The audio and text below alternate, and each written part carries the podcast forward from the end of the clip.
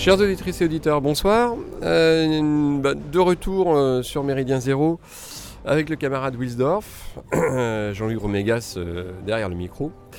ça fait un bout de temps qu'on n'a pas pu officier ensemble et que du coup vous ne nous avez pas entendus, mais nous sommes toujours là, il n'y a pas de souci. Donc ce soir une émission un peu particulière puisque nous nous sommes déplacés à la nouvelle librairie à l'occasion d'une dédicace du camarade Xavier Aimant. Et comme vous le savez, euh, nous sommes des fervents hein, du copinage euh, lorsque, lorsqu'il est de bon goût et, de qualité. Eh bien, euh, nous, nous sommes passés. Voilà, ça va nous donner l'occasion de pouvoir poser des questions à deux ou trois personnes qui sont présentes. Autour d'un fil rouge bah, qui, n'existe pas vraiment en fait, hein, qui est simplement le fait d'être à la nouvelle librairie, de pouvoir parler avec François Bousquet des, des soucis récents qu'a pu avoir la librairie, de la façon dont elle fonctionne, etc.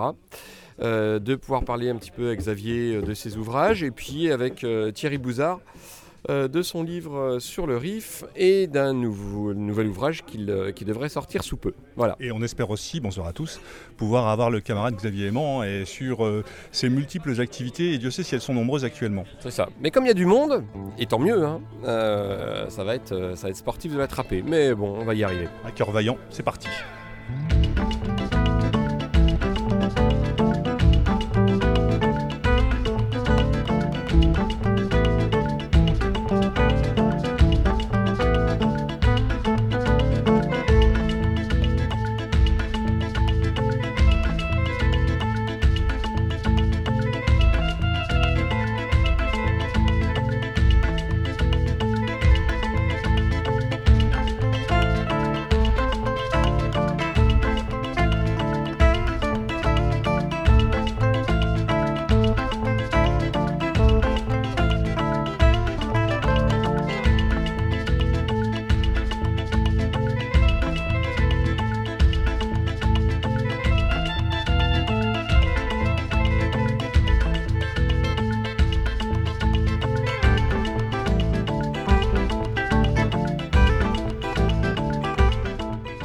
Alors, eh ben, on commence avec le, taulier de la, librairie, avec, euh, avec, François. Bon, ça fait un bout de temps, la, dernière émission remonte à, à l'été dernier, je crois. On l'avait fait ensemble.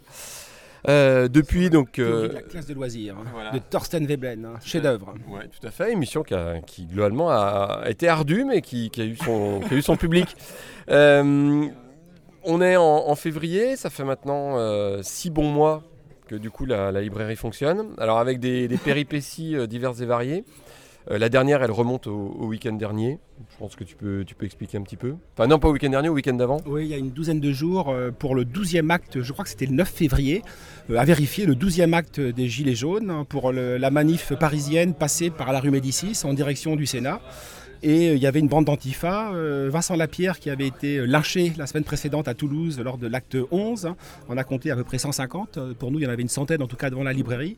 Ils sont venus par rafale hein, nous spiller, menacer et donner des coups de gourde télescopiques, de matraques télescopiques sur le crâne du libraire, hein, qui les a bien gazés, heureusement. ils ont dispersé les livres et surtout avec des pavés avec euh, des, bouts de goudron, euh, avec des verres, avec des bouteilles. Ils ont cassé la vitrine, hein. et même avec une pelle, hein, euh, avec une pelle qu'on a récupérée, une pelle de chantier bien tranchante. Hein. ils ont défoncé la porte. Dieu merci, il y avait des gilets jaunes qui nous ont informés de leur arrivée. Donc on a pu, dans un premier temps, tirer les rideaux de fer en fer de la librairie. Donc on a quand même protégé l'essentiel, l'intérieur, pas la vitrine, bien sûr. et, heureusement, il y avait aussi des gilets jaunes, un cordon de gilets jaunes, qui ont protégé la librairie contre les assauts répétés des antifas. D'ailleurs, il reste encore quelques, quelques. On voit sur euh, la porte, les, vitrines sont encore bien marquées par, la chose. Voilà, la porte est à changer euh, complètement et une des deux vitrines est à changer. Heureusement, on a un film de protection euh, qui fait que la vitrine n'a pas volé en éclats, donc la vitrine est toujours là. donc, on se, protège du risque d'un cocktail Molotov à travers ce type de film de protection. Mais oui, il faut refaire une des deux vitrines qui est assez, assez volumineuse parce que c'est une belle librairie avec une grande hauteur de plafond. Donc merci, merci aux Antifa, qui, sont porteurs d'une sorte de justice immanente, hein, puisqu'ils bénéficient de l'avance-étude des journalistes, hein. euh, à part les médias amis. Euh, les médias amis, c'est-à-dire Voltaire, Présent, euh, MZ. TV Liberté, etc. blackout, silence complet, silence radio sur les médias centraux. nous n'existons pas. Nous sommes des fantômes, des fantômes sociaux. on se focalise sur des graffitis. Mais une, librairie massacrée ne, mérite, ne fait pas la une des journaux. Alors, sans, verser dans la théorie du complot ou chose du même ordre, on peut quand même se poser la question de cette agression si près du Sénat et de l'absence complète de, moyens de protection des forces de l'ordre. Alors je, je ne veux pas accabler les forces de l'ordre, hein, puisque c'est la deuxième, ça fait 5 à 6 fois qu'on est menacé euh, par les antifas et on a été menacé gravement et physiquement à deux reprises. Hein. Euh, suite à une dispersion de manifestations en novembre dernier, il y a une centaine d'antifas qui ont débarqué dans la librairie. La librairie a été protégée par un cordon, là cette fois-ci, de CRS. Hein. Sans eux, la librairie aurait déjà été euh, euh, caillassée et la vitrine aurait déjà explosé. Donc c'est important de le signaler aussi. donc là, de fait, ils n'étaient pas là. La semaine dernière, ils étaient là, massivement. Mais on peut s'interroger, bien sûr, d'autant que ce jour-là, un antifa, en tout cas un militant de l'ultra-gauche, hein, appartenant à la mouvance anarcho-autonome, hein, a, semé euh, Paris euh, depuis, euh, depuis la Tour Eiffel jusqu'ici de, de ses signatures. Ces signatures, c'est quoi? C'est des cocktails Molotov dans des voitures. Hein une voiture Vigipirate au pied de la Tour Eiffel. Hein. Euh, quantité distributeur de billets, c'est pas mon problème euh, euh, pour le coup, mais nous ne sommes pas une entreprise capitaliste. Hein. donc a priori, les altermondialistes ne doivent pas cibler une librairie. Or, elle a été ciblée.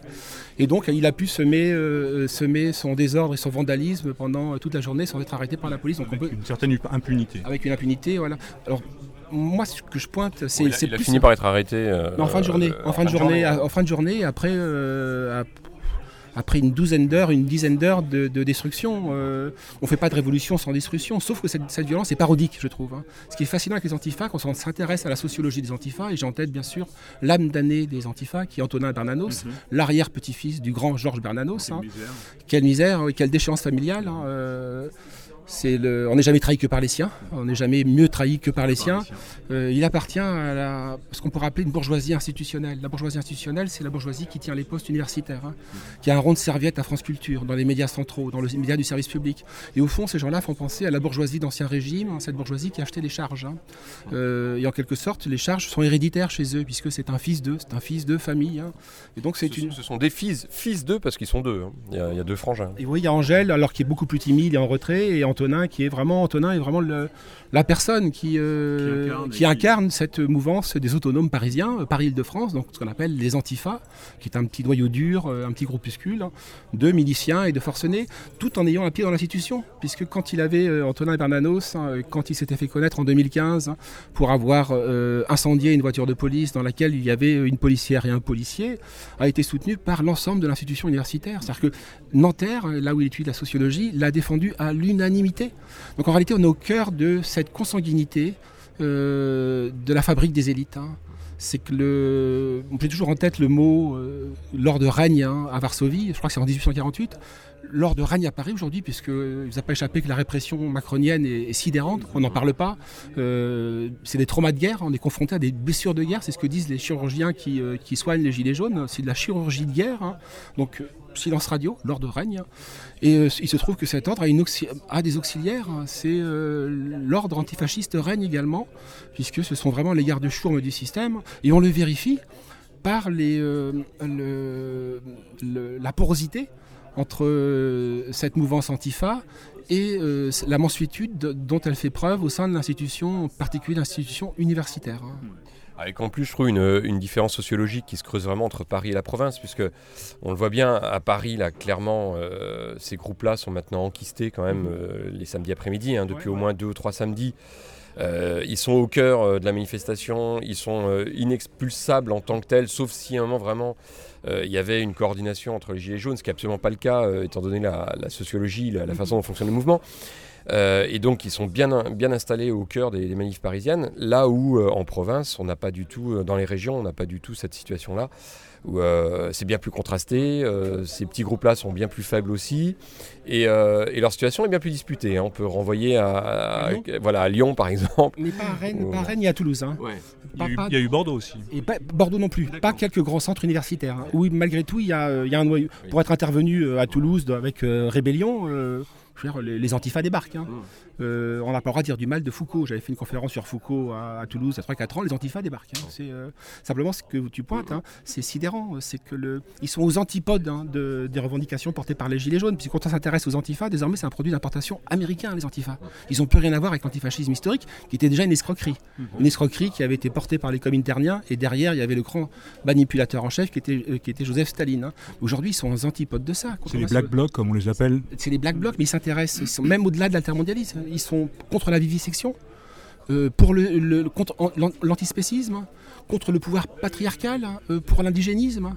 Euh, on est vraiment au cœur, là aussi, de la matrice de, ce qui est devenu la gauche culturelle. hein. Qu'est- qu'est- Qu'est-ce que ces gens-là vont avoir avec l'antifascisme hein? Euh, L'antifascisme est une farce, ça tombe sous le sens. hein. Moi, je crois qu'il faudrait, c'est presque une, lors de la private joke, hein, mais il faudrait les arrêter pour délit d'usurpation d'identité révolutionnaire. Parce que ce sont des faux révolutionnaires. Tout est faux chez eux.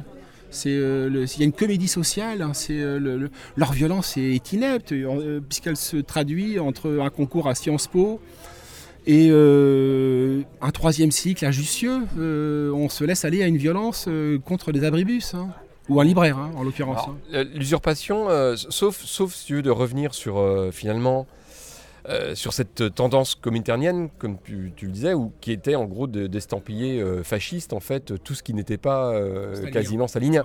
Et finalement, on est quasiment, loin, on est voilà, pas loin, on, on est, est pas dans loin, ce, ouais. quoi. On n'est pas loin. Le- si on n'est pas militant LGBT, on est fasciste. hein. Si on n'est pas, si on est spéciste et, et, et viandard, on est fasciste. hein. Ils sont, ils- ces gens-là sont sidérants.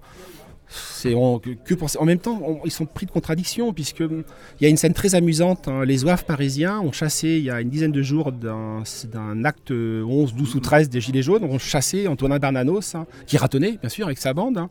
Et il y a des captures d'images formidables parce qu'on voit Antonin Bernanos, militant anti-homophobie très sourcilleux parce que c'est un chapitre central désormais de l'antifascisme, euh, euh, le- les et on le voit euh, alpaguer de loin euh, les oeufs hein, en disant venez, venez, bande de Quoi.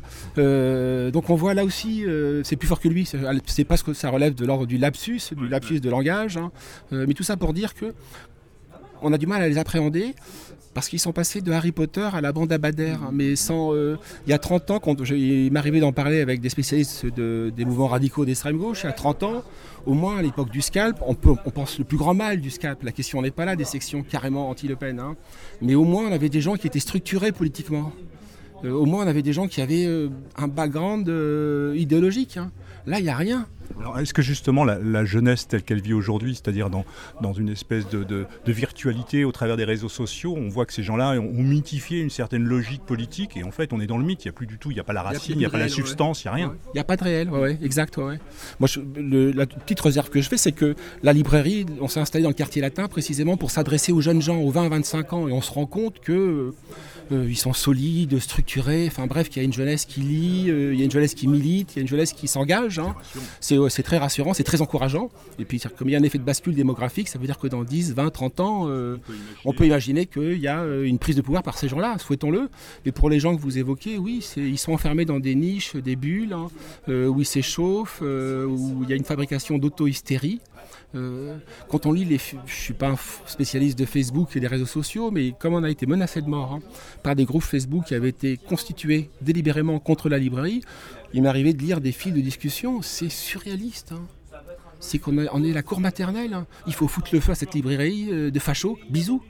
Euh, c'est des nazis. Je t'aime. hein. C'est euh, c'est- c'est surréaliste. hein. Alors, alors concrètement pour la librairie, parce que j'imagine que le samedi ça devient quand même compliqué, bon ça l'est pour la plupart des commerces sur Paris et dans les grandes villes, mais qu'est-ce qu'on fait quand la nouvelle librairie le samedi on, décide de fermer automatiquement ou, on essaye d'être euh, euh, dans une logique euh, je dirais de, prévention en sachant que ça va peut-être arriver, on ferme, on ouvre, on fait comment, comment ça se passe concrètement? Alors, par exemple, le, samedi dernier, donc il y a une semaine, hein, il y avait un des cortèges, il y a beaucoup de cortèges. Les cortèges étaient là pour le coup, il n'y avait pas un cortège central. hein. Il y avait une dizaine ou une douzaine de cortèges, dont un qui passait devant la librairie. Il se trouve que là, il y avait des quarts de CRS, donc on a ouvert. Mais cela étant, l'objectif, c'est qu'il n'y ait pas de blessures. Les libraires sont très solides, ils, ont- ils sont, très jeunes, hein, euh, ils prennent des trains de marchandises sur la gueule hein, euh, et ils résistent. hein. Donc c'est vraiment la nouvelle génération, on est vraiment toujours surpris par... euh, par l'énergie qu'elle déploie, par sa détermination. Il n'empêche, ils n'ont pas vocation à se faire exploser la gueule. donc si, si désormais il y a une menace, on fermera préventivement pendant une heure le temps de...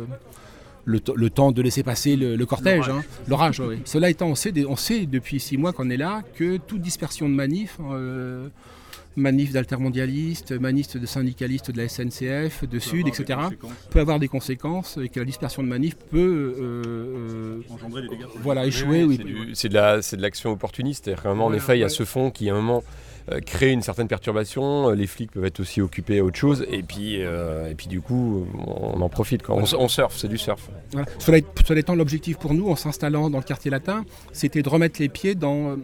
moi, ma formule, c'est que c'est une ZAD pour nous. C'est pas une ZAD, c'est une ZAR, pardon. C'est pas une zone à défendre, on n'a plus rien à défendre dans ce quartier latin, puisqu'on l'a déserté politiquement depuis 68. Pas depuis 45, hein, contrairement à ce qu'on croit. Et beaucoup de gens de nos milieux pensent que depuis 45, on a perdu ce quartier-là, mais c'est pas vrai. Il y avait la table ronde, hein, euh, il y avait une quantité d'aut- d'auteurs euh, dans les années 50. hein. Il y avait une très grande vie intellectuelle dans ces milieux de droite littéraire un petit peu. euh, un peu dandy, un peu hussarde. hein. Donc c'est en 68 qu'on a perdu, euh, perdu le quartier latin. Donc pour nous c'est une ZAR. hein. C'est une zone à réinvestir, à reprendre. hein. Euh, donc on savait qu'en s'installant ici, on s'exposerait bien sûr à, euh, des réflexes de défense, à des réflexes territoriaux qui sont euh, d'autant plus étonnants que c'est des no-borders, les antifas. Et on se rend compte que personne n'est un no-border. C'est une farce, le, le- refus de territoire. Ce sont des animaux territoriaux, c'est leur territoire. On n'a pas le droit de l'investir, ce territoire. Or, de fait, on instaurait un rapport de force en s'installant ici. Et ce, rapport de force, on l'assume, puisque l'objectif, c'est de, euh, de redevenir visible hein, dans euh, le champ culturel, dans le champ intellectuel et dans le champ estudiantin. Donc, euh, Ah oui, nos, nos borders, ça fait doucement rigoler parce qu'il n'y a pas plus grégaire qu'un qu'un antifa. Voilà, ils sont grégaires, ils font pipi. Je veux dire, on- même pour la- pour l'anecdote, on a des vidéos de surveillance. hein. Il est arrivé, en- quand on a fait signer Zemmour en octobre, je crois, d'avoir le soir des antifas qui, qui urinaient, bourrés. Le soir, ils urinent devant la librairie, en se marrant comme des au poil. Donc on, on retombe dans le réflexe canin, mais qui est le réflexe animal, qui est le. je suis pas un éthologiste, je suis pas un éthologue, hein. Euh, mais euh, Liorens nous expliquerait que oui, bien sûr, ce sont des animaux territoriaux, où ils sont chez eux, euh, ils tiennent la rue. Puis ceci étant, euh, on peut rappeler quand même que la, la librairie du, du temps d'Emmanuel Ratier était place de Clichy, enfin était en dessous de la place de Clichy, et ça l'a pas empêché donc un quartier plutôt périphérique, plutôt loin de- des habituelles mobilisations euh, étudiantes ou, euh, ou, euh, antifa, et ça n'a pas empêché la librairie d'être attaquée deux fois. Donc Fois, euh, deux reprises, ouais, ouais, ouais. voilà, c'est pour ça qu'en effet, quitte à être attaqué, autant être dans un quartier autant- euh, qui pour le coup est, ceci- plus à- central. Alors à ceci près, c'est que le, moi j'ai dû déposer, euh, alors que je ne dis pas de bêtises, une main courante et cinq plaintes hein, Mm. depuis, euh, depuis octobre. hein. Oui, oui, Euh, non, pour dans- dégradation, pour violence en réunion, euh, menaces, menaces, dont menaces de mort. hein. Euh, après, c'est au magistrat de, de- au parquet, au parquet de voir s'il y a lieu de, de lancer, de poursuivre ou pas. ouais. Mais oui, ouais, je- nos librairies, sont- c'est le paradoxe, c'est que il est admis par le système que nos librairies, l'univers qui est le nôtre, hein, euh, soient attaqués à coups de pierre. hein. Euh, c'est rentrer dans les esprits. euh, c'est ça précisément. C'est normal, c'est de l'ordre- c'est dans l'ordre des choses. hein. Raison pour laquelle il n'y a, pas de- il y a pas de relais dans l'AFP. Tenez-vous bien, il y a donc en novembre, que je ne dis pas de bêtises, hein, lorsqu'une centaine d'antifas, après la dispersion d'une manif sur la contre-escarpe, qui n'est pas très loin, sont venus euh, pour euh, démolir la librairie. On a été alors protégé par un cordon policier. Il y avait une journaliste de l'AFP avec une caméra. Euh, elle n'a rien fait. Rien le lendemain, il n'y a pas de dépêche AFP. Donc, mais, enfin, je on le sait. Je veux dire, euh, simplement, tout ça, c'est pour dire qu'ils ont tellement intériorisé le fait que nous n'avions pas droit de citer qu'il est normal que euh, nous nous exposions à des lâchages euh, ou des massacres euh, en place publique. On est dans l'ordre des choses. On est dans l'ordre des choses, ouais, voilà. Alors que dans la, euh, sur France Culture, pour ne pas le nommer, il y a eu une présentation de la librairie qui n'était pas spécialement dans la. C'est dans l'émission La, compagnie des auteurs. Ah, Euh, il y avait eu une présentation de la, la librairie qui n'était pas du tout euh, à charge. Elle était euh, ce qu'elle était. Le gars n'était pas du. Comment dirais-je, spécialement favorable à ce qu'on y trouve, mais je dirais qu'il n'y avait pas non plus de, remarques véhémentes ou autres. Quoi. Donc bon, il y a encore des gens qui savent faire la part des choses. Ouais, ouais, bah tant mieux. Il y avait aussi une émission de Marc Weismann hein, qui, euh, qui est à charge, certes, hein, mais qui rendait hommage, c'est l'hommage du vice à la vertu en réalité, euh, puisque euh, il voulait, il voulait illustrer la montée des populismes. Là, nous, nous, les nous étions euh, très flattés des populismes en Europe, euh, il avait choisi comme deux exemples probants Victor Orban et la nouvelle librairie dans le quartier latin. Donc nous, on était, on était très fiers. voilà, ouais, ouais.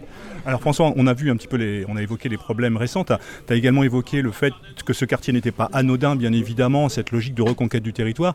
Juste repréciser un peu ce qu'est la nouvelle librairie, euh, ce qu'on y trouve, et, voilà, la, finalité, tu l'as déjà définie, mais peut-être un peu revenir sur la genèse, le besoin et ce qu'on peut trouver et, le rôle qu'a cette librairie.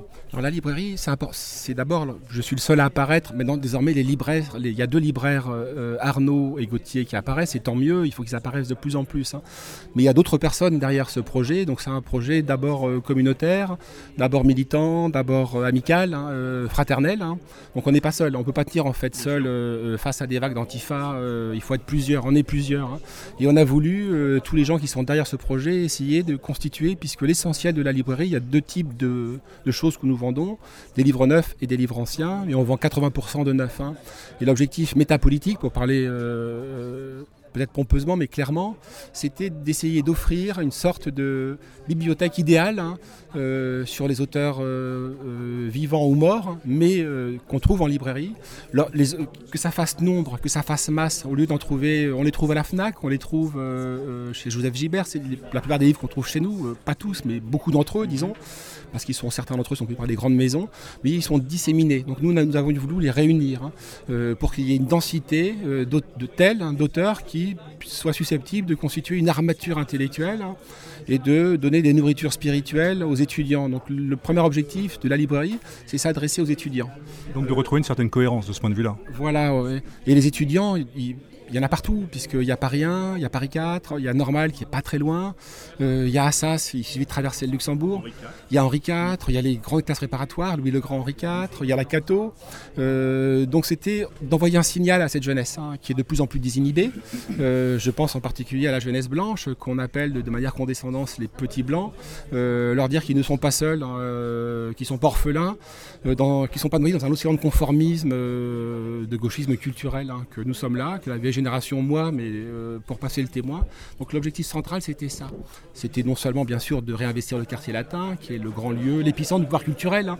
Donc il fallait qu'on soit visible, hein, puisque... il y a un côté très symbolique euh, quant au fait d'être là, bien sûr. Il faut se, rappeler que le, combat des idées est aussi un combat des images, c'est aussi un combat des symboles, symbole contre symbole. Hein. Euh, en redevenant visible, on redevient crédible. il faut sortir des stratégies je trouve, hein, qu'on a trop souvent euh, intériorisé d'invisibilisation sociale. Hein. Il faut que nous redevenions visibles. Hein. Mais une fois qu'on a dit ça, donc ça explique euh, la raison du quartier latin, mais la seconde raison, et pour nous la plus importante, c'était de transmettre le relais aux nouvelles générations. Leur dire, ce sont vos livres, euh, faites-en, réappropriez-vous ce fond-là, faites-le vivre, dépoussiérez-le. Alors je ne veux pas dire que l'objectif est tenu, mais euh, nous avons commencé avec un libraire, nous avons deux libraires. On était ouvert du mardi au samedi de 13h à 20h. Maintenant on est ouvert du mardi au dimanche de 10h à 20h. On ne gagne pas d'argent dans la librairie, je veux dire, on ne dégage pas de marge bénéficiaire, ce n'est pas un commerce d'avenir à cet égard. Hein. Mais le, pari est en train de réussir. Hein. Euh, les, grandes signatures que nous organisons sont, frappent tous les gens, les, les dédicataires. Hein. Euh, Zemmour, Jean-Marie Le Pen. Jean-Marie Le Pen, je pense, a, rarement eu autant, de jeunes dans une séance de dédicace. Hein. Il n'y avait que des jeunes dehors, de 20 à 25 ans. Euh, Zemmour, c'était sidérant, il y avait 4 à 500 personnes, 80% de jeunes hein, qui, n'avaient jamais vu Zemmour chez Ruquier. Euh, ils l'ont vu sur YouTube, hein. ou lu dans le Figaro, mais c'est sur YouTube qu'ils l'ont découvert. Donc c'est à cet égard le pari, euh, le pari n'est jamais réussi puisque la preuve en est, les antifas viennent nous visiter. Justement, c'est peut-être euh, le, fruit du succès. on peut le voir dans ce sens-là. Donc, euh, mais c'est ça le, parti pris central, c'était de mettre à la disposition le fonds extraordinaire d'auteurs qu'on a. en littérature, en philosophie, en histoire des idées, le concentrer dans un lieu si possible en poche. Là encore, donc vous voyez, euh, le poche dégage encore moins de marge que. Mais on s'adresse à des 20-25 ans, c'est pas des actifs. Hein. Euh, on les voit le soir, un bouquin de 5 euros, il y a une hésitation sur 5 euros. Euh, donc c'est ça, l'objectif c'est d'offrir de la grande littérature des, voilà, et des essais consistants à des prix abordables. Hein. Alors, tout ça dans un bel écrin, parce que par ailleurs le, cadre est soigné. Euh, on a eu déjà quelques librairies euh, sur Paris quand même hein, dans notre mouvance. Euh, sans flagornerie, je pense que c'est quand même la plus belle ou une des plus belles qu'on ait eues. Le quartier est magnifique, ouais. mais ça participe aussi. Pas, pas, seulement le quartier, François, la librairie en elle-même. C'est-à-dire qu'à un moment, le, le, cadre est beau, enfin, aussi bien dans la décoration que dans, le, voilà, que, dans le, que, que ce qui se dégage de la façon dont la, librairie est scénographiée, euh, on peut utiliser ce terme-là, euh, c'est soigné. Là aussi, on est sur de l'esthétique. euh, l'esthétique appartient si on doit définir une droite de tempérament, une droite psychologique, hein, précisément le, paramètre de la beauté, de la beauté gratuite des choses importe. Hein. et il importe d'autant plus que c'est aussi une guerre de crédibilité. si on veut vraiment affronter d'égal à égal, on n'en est pas là, hein, puisque c'est il y a une telle déséquilibre des forces entre eux et nous, entre leur puissance financière, euh, leur puissance humaine et la nôtre. Hein. Il n'empêche, hein, euh, si on peut offrir un écrin euh, à nos idées, autant le faire, hein, et que cet écrin soit dans l'épicentre de, ce monde-là, donc de ce monde des idées, c'est encore mieux. moi, je, reviens à cette idée, c'est qu'on a fait nous des fantômes sociaux. Je cite, ça surprend dans nos milieux, mais le chef-d'œuvre de Ralph Ellison, qui est un auteur homosexuel afro-américain. Donc, vous voyez, donc et euh, qui a s'appelle Génial en 1960, qui s'appelle L'homme invisible. Hein. Et c'est sur l'homme noir. Hein. Et il dit aux États-Unis, homme invisible, pour qui chantes-tu? C'est que les Noirs aux États-Unis, au temps de la ségrégation, dit euh, Ralph Ellison, hein, étaient invisibles. On les voyait dans la rue, mais on pouvait les croiser dans la rue, on ne les voyait pas. Nous, on nous croise dans la rue, on ne nous voit pas. Euh, nous avons tellement intériorisé notre défaite historique. Notre défaite, je trouve, sans, je ne veux pas câbler, j'en suis. Moi, je l'ai intériorisé pendant des années. On l'a tellement intériorisé qu'on accepte de se faire caillasser, qu'on accepte d'être euh, dans la périphérie, qu'on accepte d'être invisible hein, ou d'exister que sur Internet. C'est-à-dire qu'on a même matérialisé des formes de dématérialisation. Donc c'est ça précisément que un des objets de la librairie euh, que nous avons voulu renverser, toute euh, prétention mise à part. Hein, mais c'était le et à la dimension de la librairie, c'est modeste. Hein. la librairie fait tout confondu 65 mètres carrés. Donc on aimerait qu'elle fasse le double, c'est pas le cas. Bah, après, on retombe toujours sur le, même, euh, le même constat qui a été fait plusieurs fois à l'antenne de MZ, y compris d'ailleurs par, par, Xavier. Euh. Mais il y a un moment de constater qu'on a, on a quand même un mouvement politique euh, avec lequel on, ne partage sans doute qu'une partie de, ce que nous pensons, de ce que nous croyons, euh, mais que ce parti a été, euh, malgré sa force électorale, et justement peut-être à cause de la force électorale, à cause aussi des, choix de, ses dirigeants pendant des années, ce parti-là qui en effet historiquement aurait pu porter justement cette visibilité-là, matérielle, sous la forme de, de lieux, de librairies, il l'a jamais fait. Donc en effet, euh, oui, c'est certes un écrin modeste, mais qu'elle mérite de toute façon d'exister. Et ce parti-là a essayé de le faire et toutes les tentatives ont, euh, été sabotées de l'intérieur. Hein. Je suis désolé de le dire, hein, mais euh, rappelez-vous, Bruno Maigret, il y avait la, revue Identité, où Jean-Yves Le Gallou, qui est là ce soir, écrivait, qui était dirigé par Jacques Robichaise, ancien patron des lettres à, la Sorbonne. Hein. et tout ça a été sabordé méthodiquement par ce parti, le parti que vous évoquez. Donc euh, c'est à la fois la faute de ce parti et, à la, et également la faute également du système, parce que le, le, système nous définit de plusieurs manières. La diabolisation, ça tout le monde le sait. Euh, l'invisibilisation, j'en ai parlé, mais une des autres stratégies du système, et on le voit avec les gilets jaunes, hein, c'est l'infériorisation. On est des abrutis. Euh, vous avez vu, comment il s'appelle, le conseiller de Hollande, de Tenzer, je sais pas trop. non, non, Gaspard. Gaspard Ouais, voilà, Gaspard Méfès. Sur le QI, heureusement qu'on ne fait pas des tests de QI, des contrôles de QI à l'entrée des manifs de gilets jaunes. Hein. imaginez si je dis ça d'une manif de, Sénégalais. Euh, Quelle condescendance. Quoi. Condescendance c'est sidérante, c'est pas le seul. Ils sont, quantité l'ont dit. On n'a jamais osé dire des électeurs du PCF dans les années 50 hein, qu'ils étaient faiblement diplômés. On n'a jamais osé le dire. Il n'y a pas un sondeur en politologue qui le disait puisque ça aurait été faire offense hein, euh, au, parti, euh, au parti avec un P majuscule, hein, et à ses électeurs, et ça aurait été un racisme de classe. Hein. Or, euh, quand il s'agit de Marine Le Pen, des électeurs de Trump, et surtout de Trump lui-même, la condescendance des élites à l'égard de, du cerveau présumé euh, étriqué de ces gens-là est, euh, sidérante. Hein. il n'y a, qu'à voir en ce moment avec euh, la situation italienne, les, comment, les, les, sondages qui, qui portent et qui, doivent donner des nuits blanches à Macron, Salvini, voir comment c'est relayé par les médias français qui, qui les traitent comme des moins que rien. C'est-à-dire que ces gens sont les abrutis parce qu'eux ont toujours cette logique de savoir mieux que nous. En fait, c'est toujours ça en fait. Et ils mesurent pas à quel point c'est, j'adhère, je, peux que à quel point ils reproduisent le racisme de classe de, bourgeoisie dont ils voudraient se différencier. De la paléo-bourgeoisie haussmannienne, victorienne, mais en, réalité ils en sont l'émanation.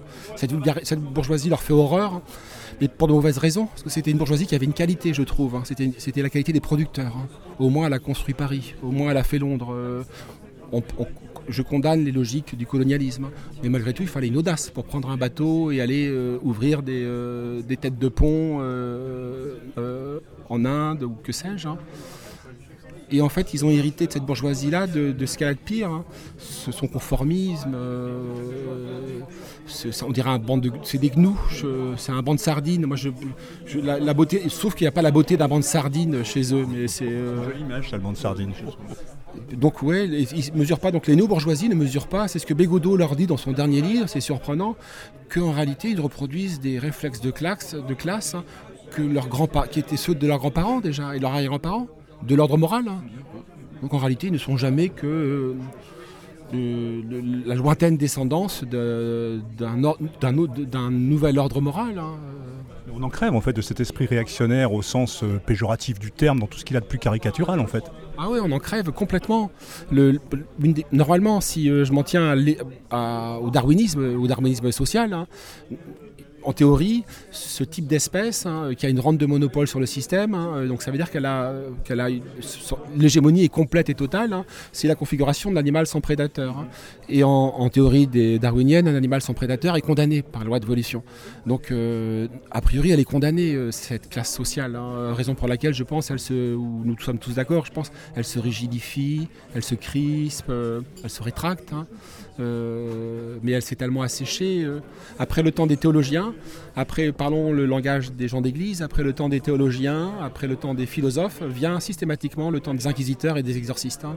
Les catholiques en ont fait euh, euh, l'expérience. Euh, l'idéologie des Lumières, les derniers feux des Lumières auxquels on assiste, se, replie sur un, sur un compte à soi agressif. Hein, L'islam, pareil Comment L'islam, pareil, de la même manière, d'une certaine façon. L'islam, c'est de leur côté. Ce, côté, ce côté de, euh, aujourd'hui des inquisiteurs et euh, cette manière de vouloir châtier systématiquement, et ce côté très rigoriste, radicalisation, il le vit de la même manière, parce que. on retrouve ça chez, dans les formes de salafisme, euh, avec une dimension, avec la dynamique guerrière et missionnaire du, de ce type de religion mutante, hein, euh, alors que j'imagine que le, gauchisme culturel, je sais pas comment, on sait pas comment l'appeler, que c'est euh, hybride. C'est hybride, voilà, c'est euh, les libéraux libertaires. Après tout, pourquoi pas Je veux dire, comment les ils n'ont pas la violence, hein, qu'à l'islam. Hein. leur nihilisme se retourne contre eux, tandis que le nihilisme musulman se retourne contre nous. mais en effet, ça, se ressemble étonnamment. ça se rétracte, ça dans une cuirasse tellement étriquée. On peut, on peut plus leur, on peut plus leur parler.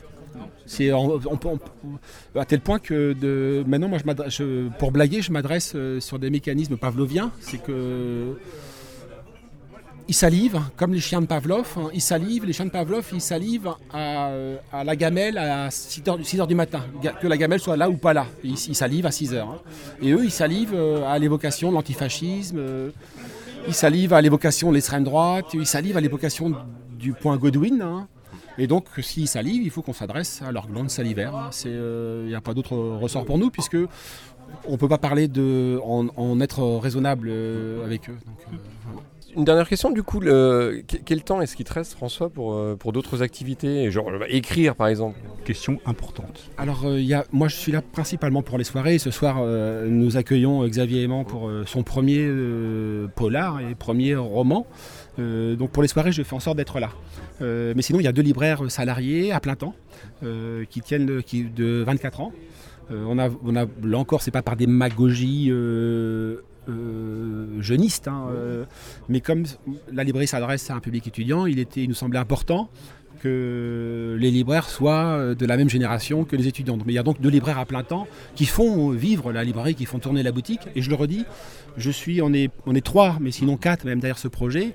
Et on travaille de concert euh, euh, depuis chez nous à faire vivre et animer la librairie. Mais principalement, c'est les deux libraires. Hein. D'accord. Donc du coup, du coup, tu as quand même un livre en, en préparation ou pas? Il, faudrait, il y en a, il y en a, il y en a un, ou deux, mais euh, je, je, vous, je, viendrai le présenter à MZ. Enfin, je vous en parlerai de toute façon. on, va être pas avant six mois. Pas avant on va être patient. Alors merci François, on te laisse retourner à tes invités. Merci.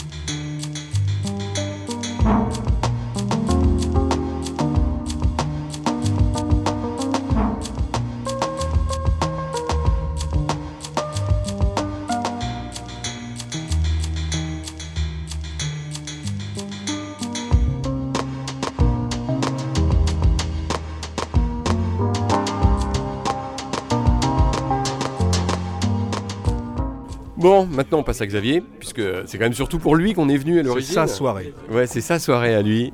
Celle où, où ça y est, il s'est servi d'un stylo. non, donc soirée de, de dédicace pour, euh, pour ce qui est ton premier roman. Alors à l'origine en fait, on voulait faire une émission avec toi autour de la, de la sortie de Z, donc on va en parler quand même un petit peu. Euh, donc Z, la revue de, Zentropa. Il se trouve qu'en effet, bon, ce soir tu faisais une, soirée de dédicace par rapport à ton roman, donc on va essayer de faire les deux. Euh, on peut commencer par la revue. Donc euh, Z, Zentropa papier. Donc question classique, pourquoi le choix du papier alors que Zentropa s'est construit autour d'une structure numérique, autour d'un format numérique?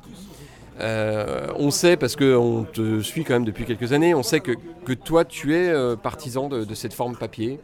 Cet attachement, ouais. Voilà, cet attachement. Tu as quand même été à l'origine de quelques revues euh, par le passé, euh, sur ces 20 dernières années quand même.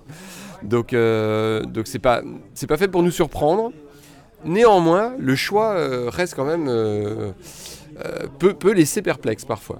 Moi, j'y vois un peu comme un hommage à Zentropa et puis une manière un petit peu de, de redonner du corps euh, à cette, peut-être représenter aussi ce qu'est Zentropa, cette communauté qui n'est pas que virtuelle justement. Alors euh, oui, alors il y a plusieurs points. Euh, le, le premier, je dirais, c'est que euh, d'une part, bien sûr, on n'abandonne pas du tout le, le terrain Internet qui, qui a été euh, le lieu de naissance euh, de Zentropa, du site et de, de nos initiatives. Euh, le blog, les blogs, puisqu'il y a aussi des blogs photos, etc. de, de, Zentropa continuent, euh, continuent évidemment à exister, à être nourris euh, quotidiennement, etc. C'est donc un complément. C'est pas, pas quelque chose qui vient remplacer évidemment la- la- une formule que l'on estimerait euh, venue à, son, à, son terme. Le, le choix de, faire un fanzine, euh, c'est, euh, ça peut paraître en effet un peu presque, on va dire, anachronique aujourd'hui, mais je pense que c'est tout, tout le contraire. Je pense que c'est tout le contraire. On a longtemps cru que Internet euh, serait le paradis de la dissidence, le, lieu de la liberté d'expression euh, et euh, comment dire un espace libre, gratuit pour pour les pensées pour les pensées dissidentes. C'est en partie vrai, mais ça n'est qu'en partie et ça l'est surtout de moins en moins. Et on voit bien qu'il y a une grosse pression à l'heure actuelle pour un contrôle grandissant d'Internet. Quand on est sur Internet, on est dépendant de euh, serveurs, on est dé- dépendant de, euh, de sociétés qui, euh, fournissent des, services Internet, etc. Donc on n'est pas totalement libre. Et du jour au lendemain, ça peut s'arrêter. Si demain Tumblr décide de couper Zentropa, c'est fini. Il n'y a plus d'archives, il n'y a plus rien, et, on, tombe dans le néant. Et euh, c'est pas une vision catastrophiste, hein, parce qu'on a encore heureusement un peu de marge de manœuvre sur Internet, mais on voit quand même ce rétrécissement, et c'est surtout cette volonté de contrôle, et qui est, euh, qui est tout à fait euh, palpable et qui est tout à fait possible. On sait ce que fait la Chine, par exemple, pour, pour contrôler euh, so- son Internet. On dira qu'on n'est pas en Chine. Quand on voit le climat euh, actuel euh, répressif, euh, totalement hystérique, où des gens se font radier de la fonction publique, où des, nouvelles lois liberticides vont sans doute être, adoptées, on peut se dire qu'on est quand même un peu dans cette voie. Donc le choix du papier, c'est aussi un choix de la liberté, un choix de, la, de, de, de, devenir- de contrôler euh, tout le système de, production, d'avoir un outil qui n'est pas dépendant de Microsoft et de, et, Google, et qui vient en complément, euh, en, en complément euh, de notre travail sur, sur le net. La version papier de, de Zentropa, donc, ça a aussi une vocation, je dirais, esthétique. C'est aussi en effet un attachement euh, phy- physique à, l'élément papier qui est, euh, qui est fondamental, je pense, parce que quoi qu'on dise et quoi qu'on veuille, euh, alors peut-être parce que je suis d'une, je commence à ne plus être très jeune, je pense pas du tout qu'il y ait le même type de lecture entre la lecture internet et la lecture papier. Donc la lecture papier nous permet, je pense, d'offrir des articles peut-être un peu plus longs, un peu plus approfondis, et surtout euh, qui peuvent être lus, relus, qui ne disparaissent pas dans les limbes de, la quotidienneté, de la, remise à jour, etc. Un, donc nous, on paraît tous les deux mois. Ça laisse le temps de, lire, de revenir sur des, articles.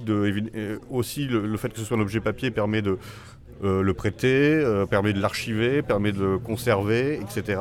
Donc pour moi, les deux, sont, vraiment com- complémentaires et ça me tenait à cœur de faire ce, ce fanzine parce que, et, à tous les camarades qui y participent évidemment, parce que nous aussi, on est une génération de militants qui a euh, qui est venu à la politique beaucoup par, par, par, ce biais-là. Je me souviens, les, on recevait des fanzines, on attendait avec impatience euh, le, fanzine, et, c'était des espaces en effet euh, de liberté, et ça mobiliser beaucoup, beaucoup de gens. Il y a des gens aussi qui, préfèrent, euh, par exemple, être publiés sur, en version papier que sur Internet parce qu'ils trouvent ça plus euh, valorisant et ça peut, se, ça, peut, ça peut se, concevoir, etc. Et donc, pour toutes ces raisons, on a décidé de se lancer dans, dans, cette aventure. Et donc là, on a le, le, deuxième numéro, enfin le numéro 1, puisque nous avions un numéro 0 qui vient de, qui vient de paraître. Euh, juste euh, avant de parler du contenu euh, de la revue proprement parlée, tu as employé ce terme de fanzine qui renvoie quand même aux années 80, d'une certaine manière à ce qui se faisait de manière très, très, très autonome, très libertaire, notamment au niveau de la musique. Tu reprends ce terme à dessin justement de fanzine parce que ça t'offre, ça signifie quoi pour toi exactement? Ah ben, pour moi, c'est vraiment l'idée d'artisanat et de liberté. C'est-à-dire que c'est fait euh, par des militants, pour des militants. Euh, c'est en dehors des circuits classiques de, commercialisation.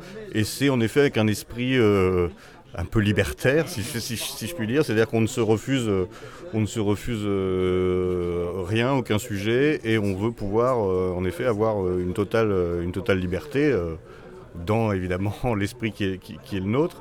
Euh, et, c'est pour ça, pour moi, le, le, fanzine, ça, représente ça, c'est le samizda, euh, c'est ces choses en dehors du système qu'on se passe entre, entre, entre camarades. Il y a un côté très fonctionnel, très utile, très, euh, très, très outil de combat aussi au travers du fanzine.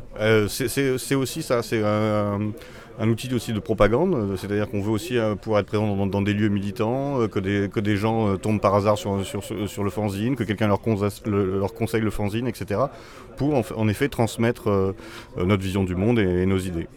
Euh, ce qui m'a surpris, parce que alors, je m'y attendais vraiment euh, quand, euh, quand j'ai vu passer les, les, premières, les premières couvertures du numéro 0, je m'attendais vraiment à ce que ce soit en, franco-italien. Enfin, en tout cas, qu'il y ait certains articles en français, puis éventuellement d'autres en italien, que ce soit pas forcément une traduction, mais qu'il y ait cette, cette mixité. Vous n'y avez pas pensé du tout Ou c'est fait comme ça. Alors, on a, on a même pensé à l'origine le faire en trois langues en anglais, en italien et, en français pour essayer d'en faire un, vrai fanzine euh, européen. Euh, pour l'instant, on s'est rendu compte qu'on n'avait pas la, euh, pas les moyens euh, humains de le faire et surtout qu'on, comme on a quand même une pagination pour l'instant assez réduite, euh, pour par exemple un lecteur français euh, qui maîtriserait pas l'italien ou et l'anglais, ce qui arrive, hein, c'est d'ailleurs par, exemple mon cas, enfin un peu moins pour l'italien, mais en tout cas pour l'anglais, avoir une revue où il n'y a que trois articles qu'il qui comprend, c'est un peu, c'est, un peu frustrant. Donc c'est, ce serait, c'est un bel objectif. Je pense que ça, ça mériterait d'être, d'être pensé, mais malheureusement avec il faudrait des moyens qu'à l'heure actuelle nous n'avons pas.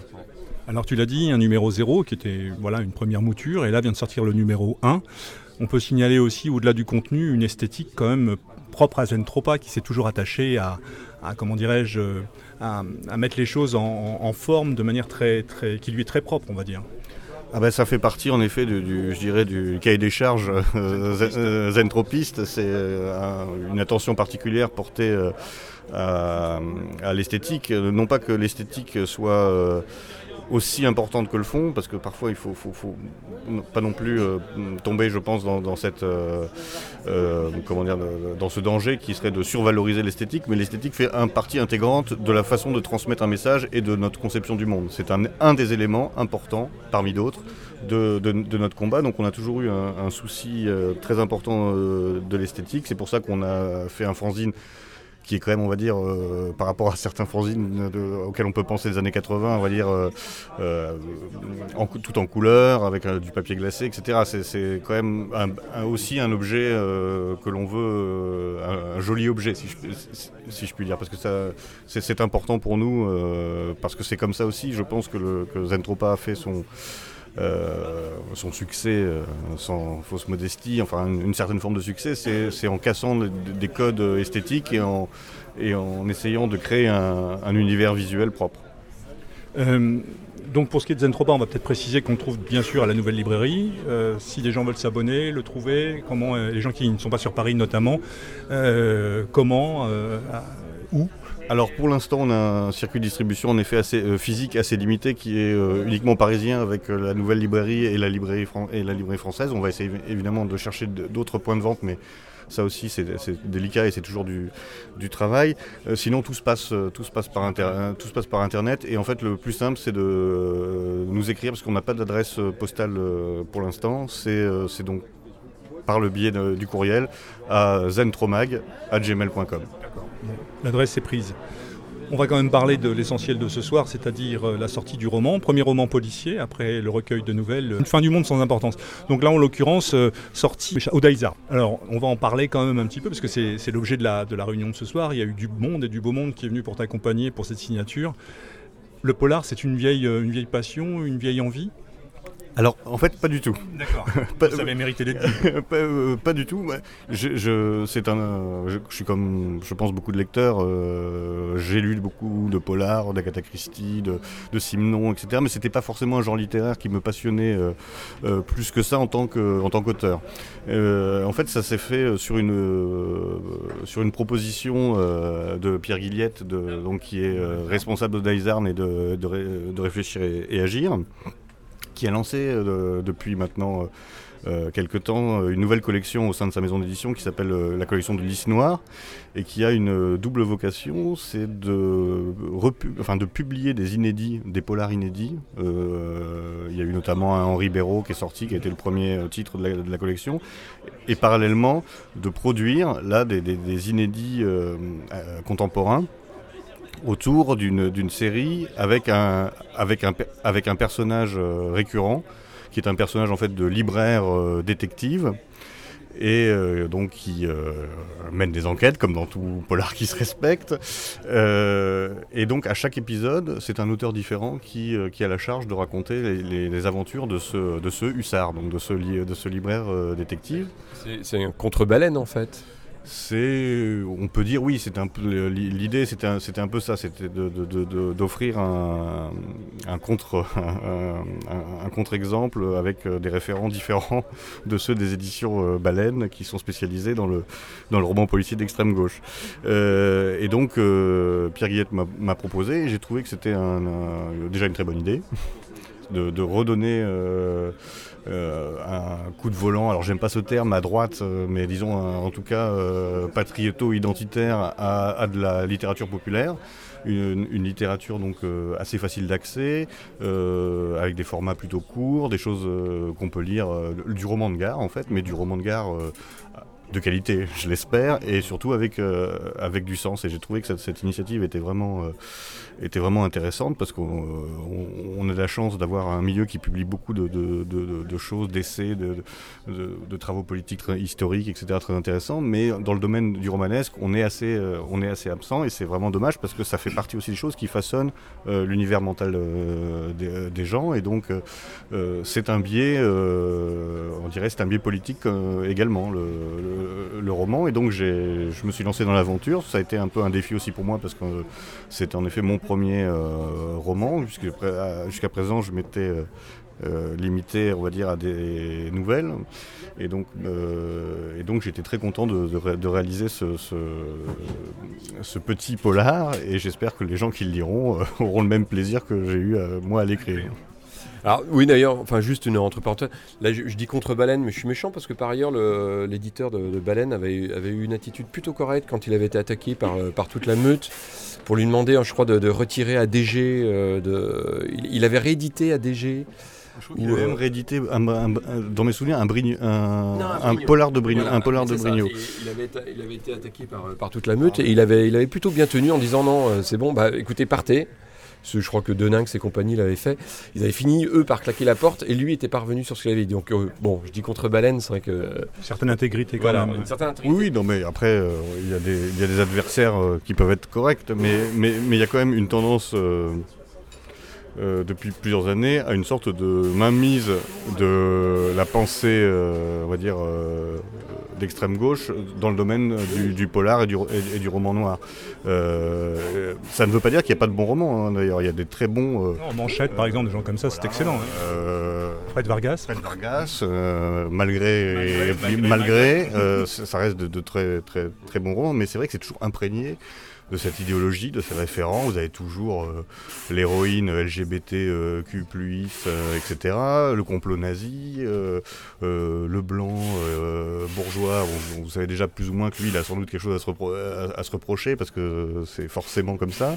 Et donc il y a, cette prégnance en fait d'une idéologie de euh, de gauche et de et libertaire, libertarienne, libéral libertaire, si on peut dire, qu'on voudrait essayer de contrebalancer à notre. Qui en devient en plus de plus en plus caricatural.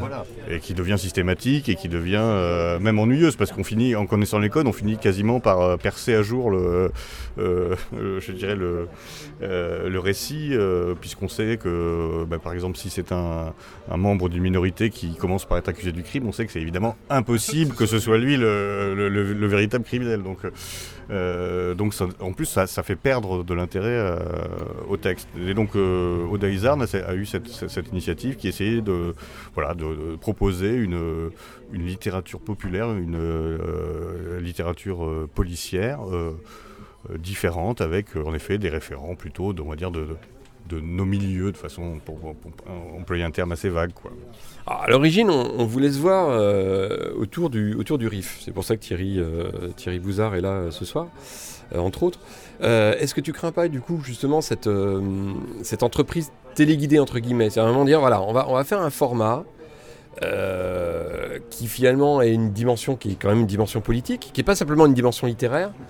Est-ce que, est que le, risque n'est pas qu'on soit finalement un petit peu dans le format du RIF où en effet le, côté politique est venu euh, écraser en quelque sorte, euh, en tout cas pour certains groupes, le, support, euh, le support musical alors ça c'est une vraie question, c'est une vraie problématique. Là il est, clair qu'on est dans un cadre militant. On est dans de la littérature militante. alors ça peut nous être reproché, mais, je veux dire c'est que ça fait partie, encore une fois, du, pour le coup, du cahier des charges. Moi, je pense qu'il faudrait faire les deux. Je pense qu'il il faudrait aussi, en effet, faire des choses qui soient euh, plus débarrassées, entre guillemets, euh, de, de, l'optique militante, mais qui, par l'écriture elle-même, ferait passer des, choses. C'est ça, d'ailleurs, la, la, vraie grande littérature. Mais là, on est, je pense, dans quelque chose qui est, qui est intermédiaire. Euh, j'espère, alors après les, gens qui le liront euh, euh, pourront mieux répondre que moi, j'espère que c'est quelque chose qui va être lu avec comment dire, plaisir par des gens, par des militants, parce qu'il va y avoir un certain nombre de références, etc. Mais je, pense que c'est aussi lisible par, par des gens lambda. J'espère avoir réussi à faire cette cette, synthèse, cet équilibre. Cet, équilibre, mais il est évident qu'on est quand même plus dans une, dans une, dans, une littérature clairement, euh, clairement militante. Et le risque, ce serait, c'est pas d'en faire, ce serait de se limiter à ça. Mm-hmm. Mais euh, j'espère qu'on ne se limitera pas à ça, mais euh, en effet, c'est un, un, risque parce qu'on finit par ne s'adresser qu'à un, microcosme clos. Euh, mais déjà, si on pouvait déjà faire lire euh, l'ensemble de ce microcosme, euh, ce, serait déjà, ce serait déjà bien. Ce serait déjà bien que les gens qui sont de nos idées, mais qui lisent Fred Vargas, bah, lisent plutôt le, lys, le, noir. Donc il y a déjà un gros terrain de reconquête, je dirais, interne à, une mouvance qui aujourd'hui est quand même extrêmement large. Et, évidemment, ça n'interdit pas de faire dans d'autres, sous d'autres formes de la, de la littérature plus euh, plus détaché entre guillemets parce que la littérature elle est, jamais neutre de toute façon. Donc euh, les gens qui disent ne euh, faut pas faire de la littérature militante certes il faut pas faire de la, littérature lourdement militante et, de façon dogmatique etc mais dans la littérature il y a toujours évidemment la vision du monde et les, présupposés idéologiques etc de l'auteur qui, transparaissent. Donc la littérature neutre ou je sais, sais pas ce que c'est j'en ai jamais lu. Et puis, ou alors elle doit être très mauvaise. Enfin voilà mais je pense qu'il faut faire il faut faire en effet les deux. Mais pareil, j'espère qu'il y aura des, gens que ça va, être, que ça va motiver pour, écrire et faire des, tentatives en ce sens. Euh, c'est clair aussi que d'une certaine manière, ça permet d'aborder, comme tu l'as dit, des, genres, des, styles qui ne sont pas forcément des styles habituels dans notre milieu, mais est-ce que c'est pas la bonne manière aujourd'hui de travailler de manière complètement décomplexée en, en essayant de, récupérer ce, ce, que les autres euh, gèrent de manière tout à fait normale et logique, et pourquoi pas nous aussi le gérer de manière tout à fait décomplexée, euh, normale et logique ah ben, je crois qu'il faut en effet être assez largement décomplexé. On voit bien que les politiques de, de l'excuse, de la réputation, d'essayer de, de, se faire admettre par les autres, etc., ne fonctionnent pas du tout. Donc je pense qu'il faut essayer de faire, euh, de faire, euh, nous de, de faire euh, les choses que l'on croit justes, que l'on croit bonnes, de les écrire, de les dire sans avoir aucun euh, aucune gêne, aucune honte, on n'a pas à avoir honte de ce qu'on pense. Et donc il faut utiliser tous les supports possibles pour, euh, pour, pour, faire passer nos, idées qui sont, euh, qui sont des idées belles, qui sont des idées de survie pour nos, peuples, qui sont des. voilà, donc en effet. De conception du monde, c'est tout à fait ça. je crois qu'il faut arrêter d'être complexé par rapport aux, autres. Vous savez, quand moi je suis amené à lire pas mal de littérature contemporaine. À travers Livre Arbitre, puisque je m'occupe aussi de, de, Livre Arbitre, et on essaie de suivre un petit peu euh, euh, la production contemporaine. quand vous lisez, il y, a des œuvres remarquables, peu, mais il y en a. Mais quand vous lisez la, moyenne de ce qui est présenté à la télévision, mis en tête de gondole, etc., il n'y a pas vraiment de raison d'être complexé. Hein. Ça, vous libère un peu. Après, si, vous relisez un vieux Monterland ou un Drieux, là, vous avez un peu plus de mal à vous remettre à, votre table d'écriture parce que là, c'est un peu plus gênant. Mais par rapport à la moyenne, de, donc il faut pas être complexé, il faut se lancer. Après, il faut travailler faut, je pense que c'est ça aussi. C'est pas parce que c'est quelque chose de militant qu'il faut toujours le valider. Il y a, il y a, un, il doit y alors c'est un peu prétentieux de dire ça parce que si ça se trouve les gens vont vont, pas apprécier. Bon, en tout cas dans le dans l'optique, dans ce que j'essaie de faire, c'est faut, faut quand même essayer de donner des produits qui soient qualitatifs qualitatif. Quoi. Euh, pas, pas, que les gens achètent juste pour faire plaisir à, leur, à leurs copains ou parce que c'est de chez nous. Euh, et ça, j'espère qu'on en est déjà quand même passé, qu'on est déjà passé au-delà de ça. Et c'est aussi, aussi un peu le problème de la musique, euh, du riff. C'est-à-dire qu'il y a des groupes qui sont qualitativement très bon, il y a des choses euh, qui sont un peu malaisantes, comme on, euh, dit. Et, ça, il faut aussi parfois oser le dire, oser dire aux, gens, écoutez, il faut travailler, il faut aussi travailler. Il n'y a pas de honte à prendre du temps pour euh, faire quelque chose.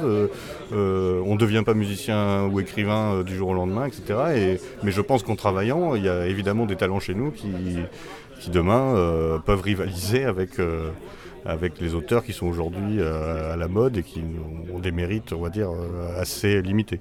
Bah, sans flagornerie, euh, pour le coup, c'est vrai que tu auras. Vous serez quelques-uns à avoir joué ce rôle-là aussi. du, petit nombre, du petit nombre et de. À un moment, si, on. Qu'on aime ou qu'on n'aime pas, de toute façon, euh, vous aurez eu ce, rôle-là. Euh, je pense à toi, je pense à Olivier Molin, je pense aux quelques-uns qui sont en effet dans, cette mouvance pas forcément militante d'ailleurs dans le cas d'Olivier Molin, mais à un moment d'avoir montré qu'en effet on, peut, on peut essayer d'être sur le, champ littéraire et puis Christian Roll. Voilà, aussi, oui, Christian Roll. Et puis d'y défendre des, positions. Euh, et donc en effet, on verra bien, on, on verra bien sur la longue durée. Alors moi, je, juste, euh, tu as employé un mot tout à l'heure, tu parlais de travail. Moi, je dois dire que Xavier Aimant, moi, m'impressionne par sa capacité et, sa productivité.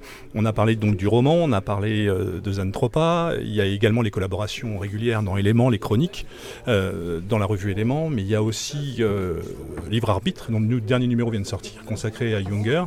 Patrick Wagner, qui est ton camarade de jeu sur Livre Arbitre, est là ce soir aussi.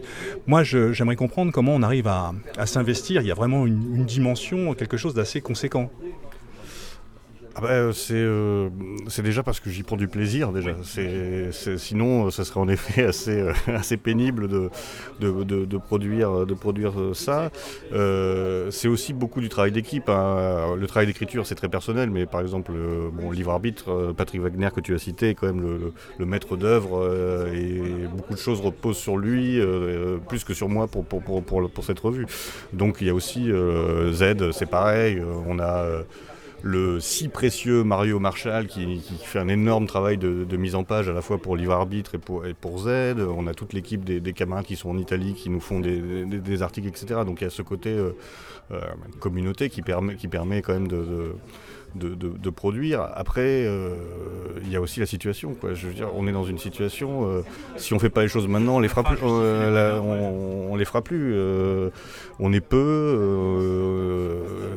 si, je veux dire, j'ai toujours l'impression qu'on pourrait faire un peu plus que ce qu'on fait et, et que on n'a pas toujours conscience de l'urgence. Et moi, je crois vraiment qu'on est aujourd'hui vraiment vraiment dans euh, dans l'urgence qu'il se passe des choses absolument délirantes et que donc on n'a pas le droit de, ne pas faire des choses. Alors après, chacun à son niveau. Euh, il y a des gens, c'est en, collant nuit et jour des affiches. après, chacun trouve sa place. mais ne rien faire alors que notre, notre monde est en train de mourir, je je ne pourrais pas le supporter. Donc c'est quasiment une nécessité pour moi d'essayer de faire le, maximum de choses. Et encore, je pense qu'on pourrait, en on en faire plus. Bon, merci beaucoup Xavier. Une bonne soirée. On va te laisser euh, avec tes, euh, tes invités, si j'ose dire. Horde de, de, de, fans, qui se jettent sur toi. Est-ce que tu as prévu une tenue de change? Parce que là, ça va mal finir cette histoire. Bonne soirée, merci. Merci beaucoup.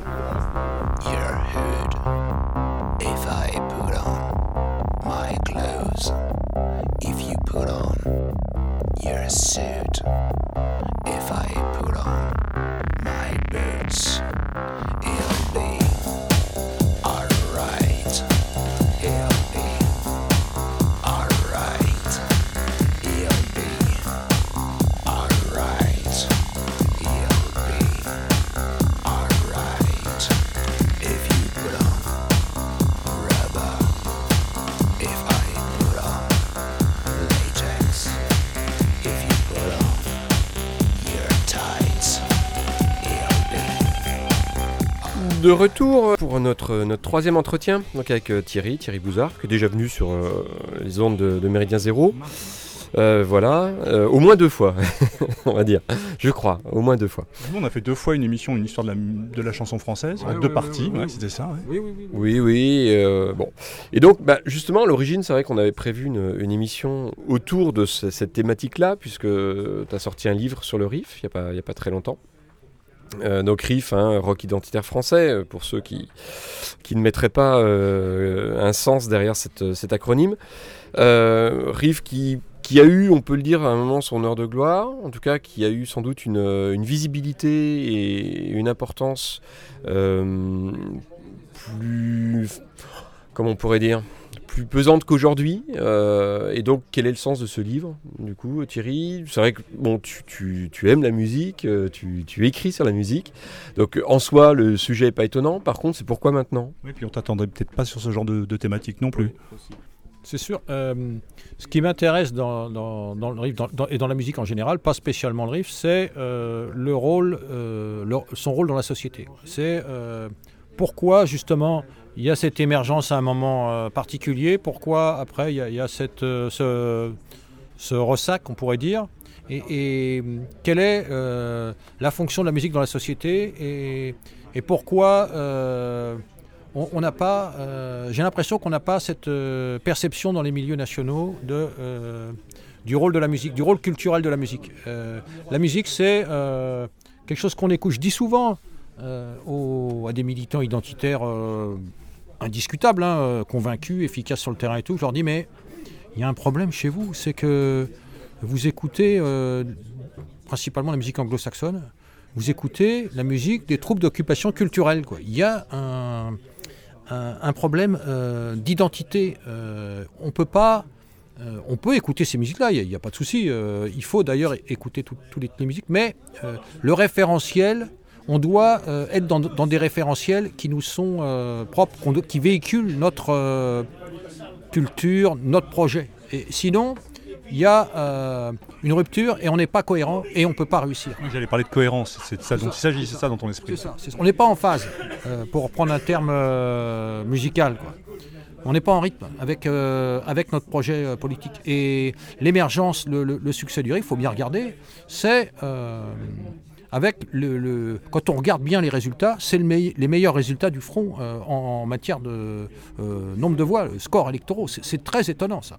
Et, ça correspond à, un pic euh, aux, législatives qui depuis n'a pas été reproduit et avant n'existait pas. C'est à ce moment-là comme s'il y avait une conjonction avec la musique. Alors, je me permets de t'interrompre, Thierry. C'est vrai qu'il y avait l'aspect riff, il y avait aussi l'aspect, l'aspect fanzine. Enfin, il y, avait, il y avait en gros toute une émulsion euh, qui, qui est liée d'ailleurs au- à cette forme de musique, au rock d'une façon générale. Il y a eu le rack, il y a eu le riff, il y a eu tous ces mouvements-là euh, qui se sont. euh, En fait, en même temps, tu as fait aussi, c'est un, c'est un peu un travail d'historien d'une certaine manière, parce que la réalité pratique du riff aujourd'hui, on peut pas dire qu'elle soit prégnante quand même. Exactement. Euh, ce ce sont des terrains qui ne sont pas étudiés euh, réellement. Et, on ne met jamais en avance le rôle de la musique dans la société.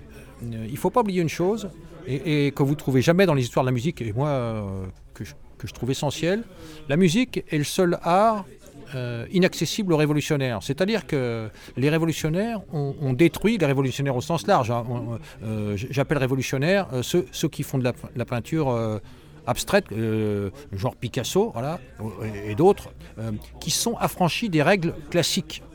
Euh, en, matière, de, peinture, de sculpture, d'architecture, tout ça, on, a tout détruit. En matière de musique, c'est l'échec total. On paye, là, à l'IRCAM, on, paye des, millions d'euros tous les ans à financer des- des- théoriciens qui, qui- qui- n'ont jamais produit une, euh, une seule œuvre audible euh, qui, fonctionne à l'oreille. quoi.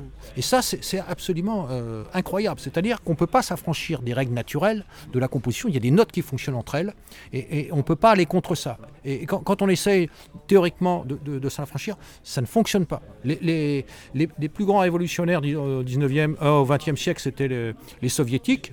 Euh, il y a une exposition euh, de, la, musique euh, soviétique. Et c'est intéressant de voir que la, musique est le seul art qui, ne soit pas rentré dans, le prisme du matérialisme dialectique. Ils voulaient tout marxiser. Et, comment on peut marxiser un accord, marxiser une mélodie, marxiser un rythme, marxiser un, compositeur? Comment, comment on va l'entendre ça à l'oreille quoi? Alors on peut avoir idéologiquement des musiques qui correspondent plus mais, à une idéologie, mais c'est quelque chose de subjectif. C'est paradoxal parce que c'est dans ces pays-là euh, où globalement, parce que justement, il y avait, les régimes ont tout fait, euh, que ce soit en Allemagne de l'Est ou autre, pour empêcher la pénétration de la musique anglo-saxonne. C'est dans ces pays-là que jusqu'à la fin du mur, jusqu'à la chute du mur, euh, la population était la plus euh, accoutumée du, coup à aller voir des concerts de musique classique. et c'était vraiment, voilà, on, y allait, la population y allait. Il y avait une vraie fréquentation des salles de spectacle de musique classique et il y avait, il y avait vraiment ce poids en fait de cet héritage-là. Ils- ont euh, cultivé le, référentiel, parce que la musique, c'est un référentiel culturel collectif. Et donc, euh, il faut, on ne peut pas se passer de musique dans une société.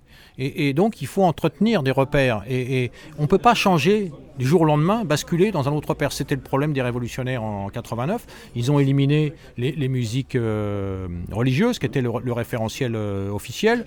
Euh, ils- ont conservé une grande partie de la musique euh, de distraction, d'opéra, de, d'opéra comique, parce qu'on ne peut pas, euh, du jour au lendemain, euh, changer tout. Mais ils ont composé énormément à cette époque-là. Il y a eu une, une énorme prolifération de, de compositions pour justement changer le référentiel. Quoi.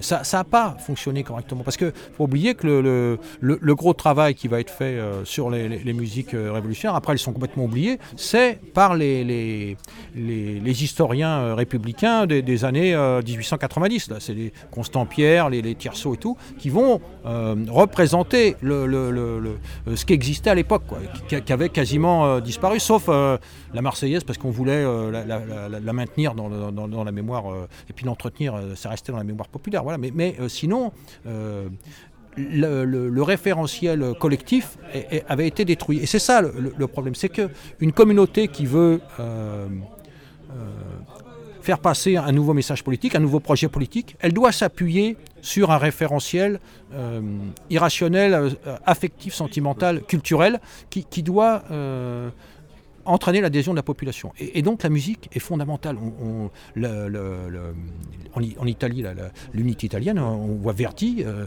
euh, ça a été un, modèle, euh, un, ciment. Et, et c'est pas pour rien que les meetings de Le Pen, ils mettaient le cœur des esclaves, euh, c'était en face. Quoi, voilà. La même chose avec Wagner en Allemagne. euh, Exactement, exactement.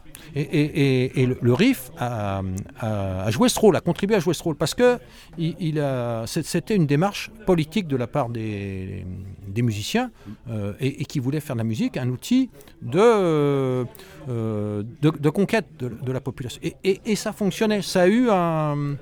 Il y a eu un frémissement, il y a eu un, attrait, et parce que c'est la seule fois où, un parti politique alternatif de droite s'est appuyé et, a soutenu. À l'époque, euh, la, SERP produisait des, CD euh, et soutenait. Et, ils ont joué deux fois au BBR. C'était, euh, je ne sais pas si vous vous souvenez du contexte, c'était énorme. Quoi. Euh, avec euh, euh, c'était le soir, toute l'espace avait été viré, vidé, sauf les, jeunes, quoi, et, dans, un espace très circonscrit, et les journalistes interdits d'être sur place pour, pour des raisons de communication bien compréhensibles. Et je relate dans le dans le livre les débats qu'il y a eu au, bureau politique parce que euh, c'était un vrai débat parce qu'on sait très bien que la musique c'est euh, les jeunes se laissent aller un peu et, forcément il y a des débordements euh, qui sont pas gérables quoi. Et donc il faut arriver d'un point de vue de la communication à, le, gérer sans, avoir les, travers qu'on peut avec forcément à l'époque c'était pas les antifas c'était réflexe et Ralphron qui venaient faire de la provocation. Il faut éviter de sombrer dans la violence et les les, situations extrêmes. Et c'est compliqué. Parce que surtout qu'à l'époque, excuse-moi de te couper, c'est qu'on peut quand même imaginer que c'était pas véritablement dans l'ADN du front d'avoir ce type de musique, ce type de il y avait comme un, une manière de s'affranchir d'une certaine euh, tradition et d'une certaine euh, comment dire, représentativité culturelle beaucoup plus euh, docile d'une certaine manière. Bah, on retombe un petit peu sur ce qu'on disait avec François tout à l'heure aussi, hein, le, fait que le, ce parti, en effet, n'a pas cherché à développer euh, tout, ce qu'il y aurait pu y avoir autour de structures culturelles. On le voit notamment en Italie, au travers du mouvement Casapin, euh, où là la musique est aussi hyper présente, mais là où on s'autorise tout et on ne se refuse rien, autour de groupes comme Zazada, Zeta Zero Alpha, ou des groupes comme Bronson, ainsi de suite, qui sont porteurs, qui défendent une idée, ainsi de suite. Mais il y, a ce côté concomitant, je veux dire, en Italie, qu'on n'a pas vraiment trouvé en France, ou qui a eu une simple parenthèse à une époque, comme si on s'était autorisé à essayer quelque chose sans qu'il y ait véritablement de résultat. J'anticipe peut-être ta réponse, mais c'est mon sentiment. Il y, a aussi le fait, euh, le contexte général. Euh, la situation en Italie n'est pas la même euh, qu'en France. Et, en France, on a quand même subi une, une épuration qui a, qui a éliminé, nettoyé, viré une élite des cadres euh, nationaux, euh, qu'on verra euh, revenir un peu à l'époque de l'Algérie française et, qui va être encore décimée. Et, il faut attendre les années 80 pour, pour qu'elle refasse surface. Et, quand vous regardez bien, alors ça, c'est le, sujet de, mon autre livre sur les skins, c'est très curieux de voir l'émergence des skins, des, groupes de skins en France, c'est quasiment la semaine près, c'est l'émergence du front. C'est incroyable. Quoi. Et là, par contre, il n'y a pas de connexion euh, pour d'autres raisons, parce que le, front n'est pas encore installé, pas, le... Et puis, c'est pas le, même état d'esprit, la situation n'est pas la même, mais c'est une réaction de, jeunes dans les cités confrontés à, un problème similaire de, conquête, de, leur, de contestation de leur territoire euh, euh, familial, de, vie, par, par toute population, et leur réaction parce qu'ils n'ont pas d'interlocuteur. Donc, ils utilisent la musique pour s'exprimer et, forcément c'est violent parce que personne ne les écoute. Donc ils sont obligés de gueuler pour se faire entendre.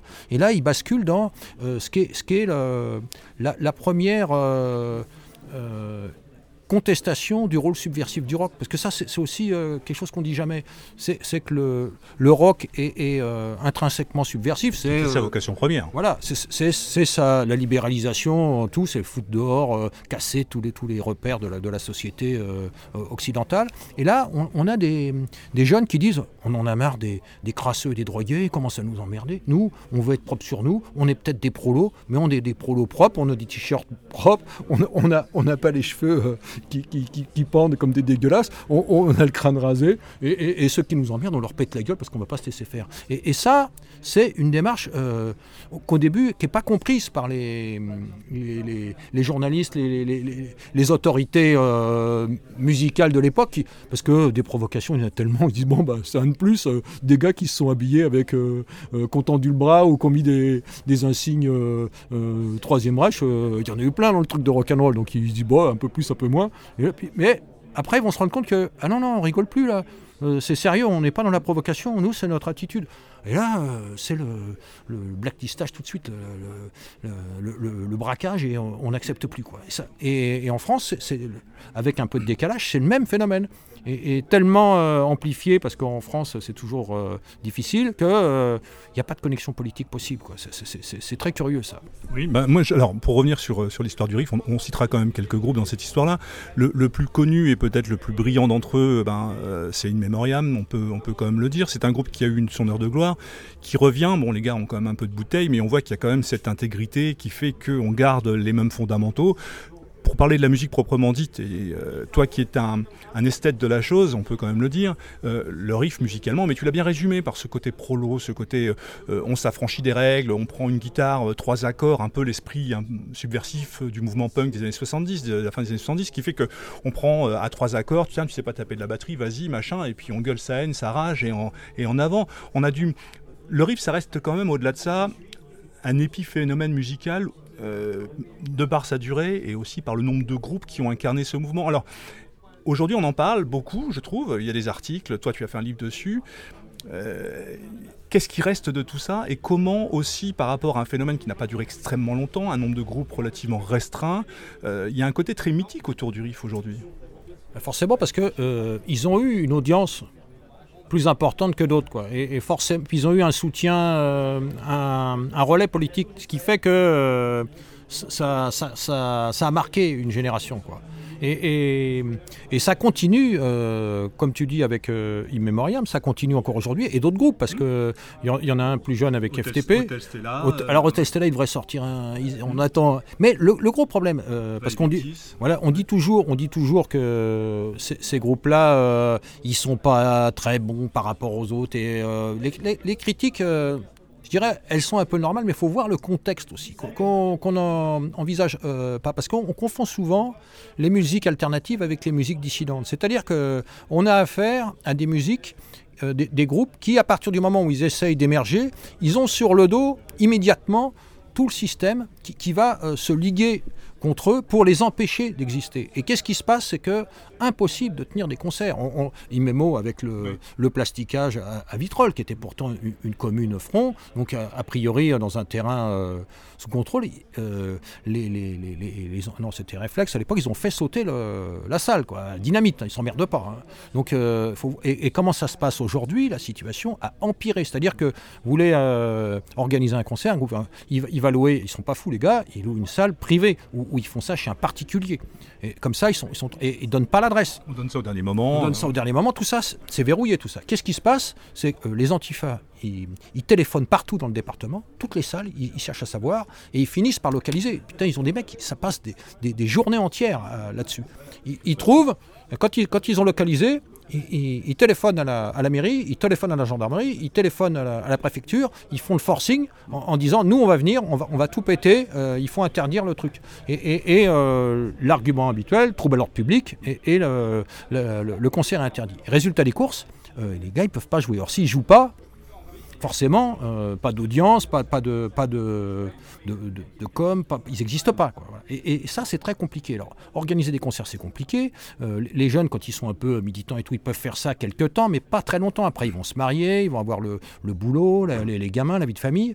Et si ça rapporte pas un peu de pognon, ça dégage pas un peu de... Bah, on peut pas vivre comme ça. quoi. Tu peux pas faire 200 bandes pour aller donner Voilà, un concert à partir du moment où. Oui, c'est clair. Il y en a, il y en a un, c'est euh, Fracas qui a duré assez longtemps, quoi, qui est là, qui- je crois qu'ils ont euh, quasiment arrêté, mais euh, qu'on- qu'on a assez, qui sont, puis qu'on qu'on eu une, une œuvre assez euh, abondante, quoi, et de, de qualité. hein. C'est pas mal euh, ce qu'ils font. Moi, j'ai pour le coup deux questions. La première, c'est une fois Xavier, euh, Xavier donc avait écrit un, un article sur le, sur le riff. Je sais plus dans quelle revue euh, passé. C'était peut-être dans. C'était dans euh, l'élément. Euh, non, non, non, pas un article récent, plus ancien, il y a, il y a quelques, il y a quelques années, euh, dans, tu sais, dans la, la revue culturelle qu'il qu'il animait. Bon. Il avait dit, non, le problème du riff, finalement, si on confronte, si on, on compare avec les, les groupes d'extrême gauche, ou en tout cas les groupes qui sont dans le, dans le système, c'est qu'à un moment, souvent, eux, à l'origine, c'est des musiciens qui ensuite vont incarner une dimension politique. Le problème de chez nous, pour une partie des groupes, c'est que ils sont partis de la volonté politique et ensuite ils ont essayé de faire la musique. Et du coup, euh, le niveau euh, de qualité était peut-être pas euh, celui qu'on pouvait espérer. Qu'est-ce que tu, tu penses de, de ça? Est-ce que tu es globalement d'accord? C'est lié à, ce contexte euh, que j'évoquais tout à l'heure. Euh, c'est une démarche politique au départ et, le contexte euh, musical est, quand même très hostile. Et en France, c'est pas compliqué. on est dans un cadre. J'ai dit la musique rend compte de l'état de la société. C'était. Non, le nom ne revient pas. Un, ancien directeur d'Universal qui disait il se passe quelque chose dans la rue, on l'a immédiatement dans les, dans les maquettes. Ça veut dire qu'il n'y a pas euh, c'est simultané. Il n'y en a pas un qui arrive avant ou après l'autre. C'est euh, la musique rend compte de l'état de la société. C'est euh, absolument fascinant. Quand on regarde un peu ça, c'est vraiment surprenant et à, toutes les époques. Et, on, voit bien que c'est un art particulier.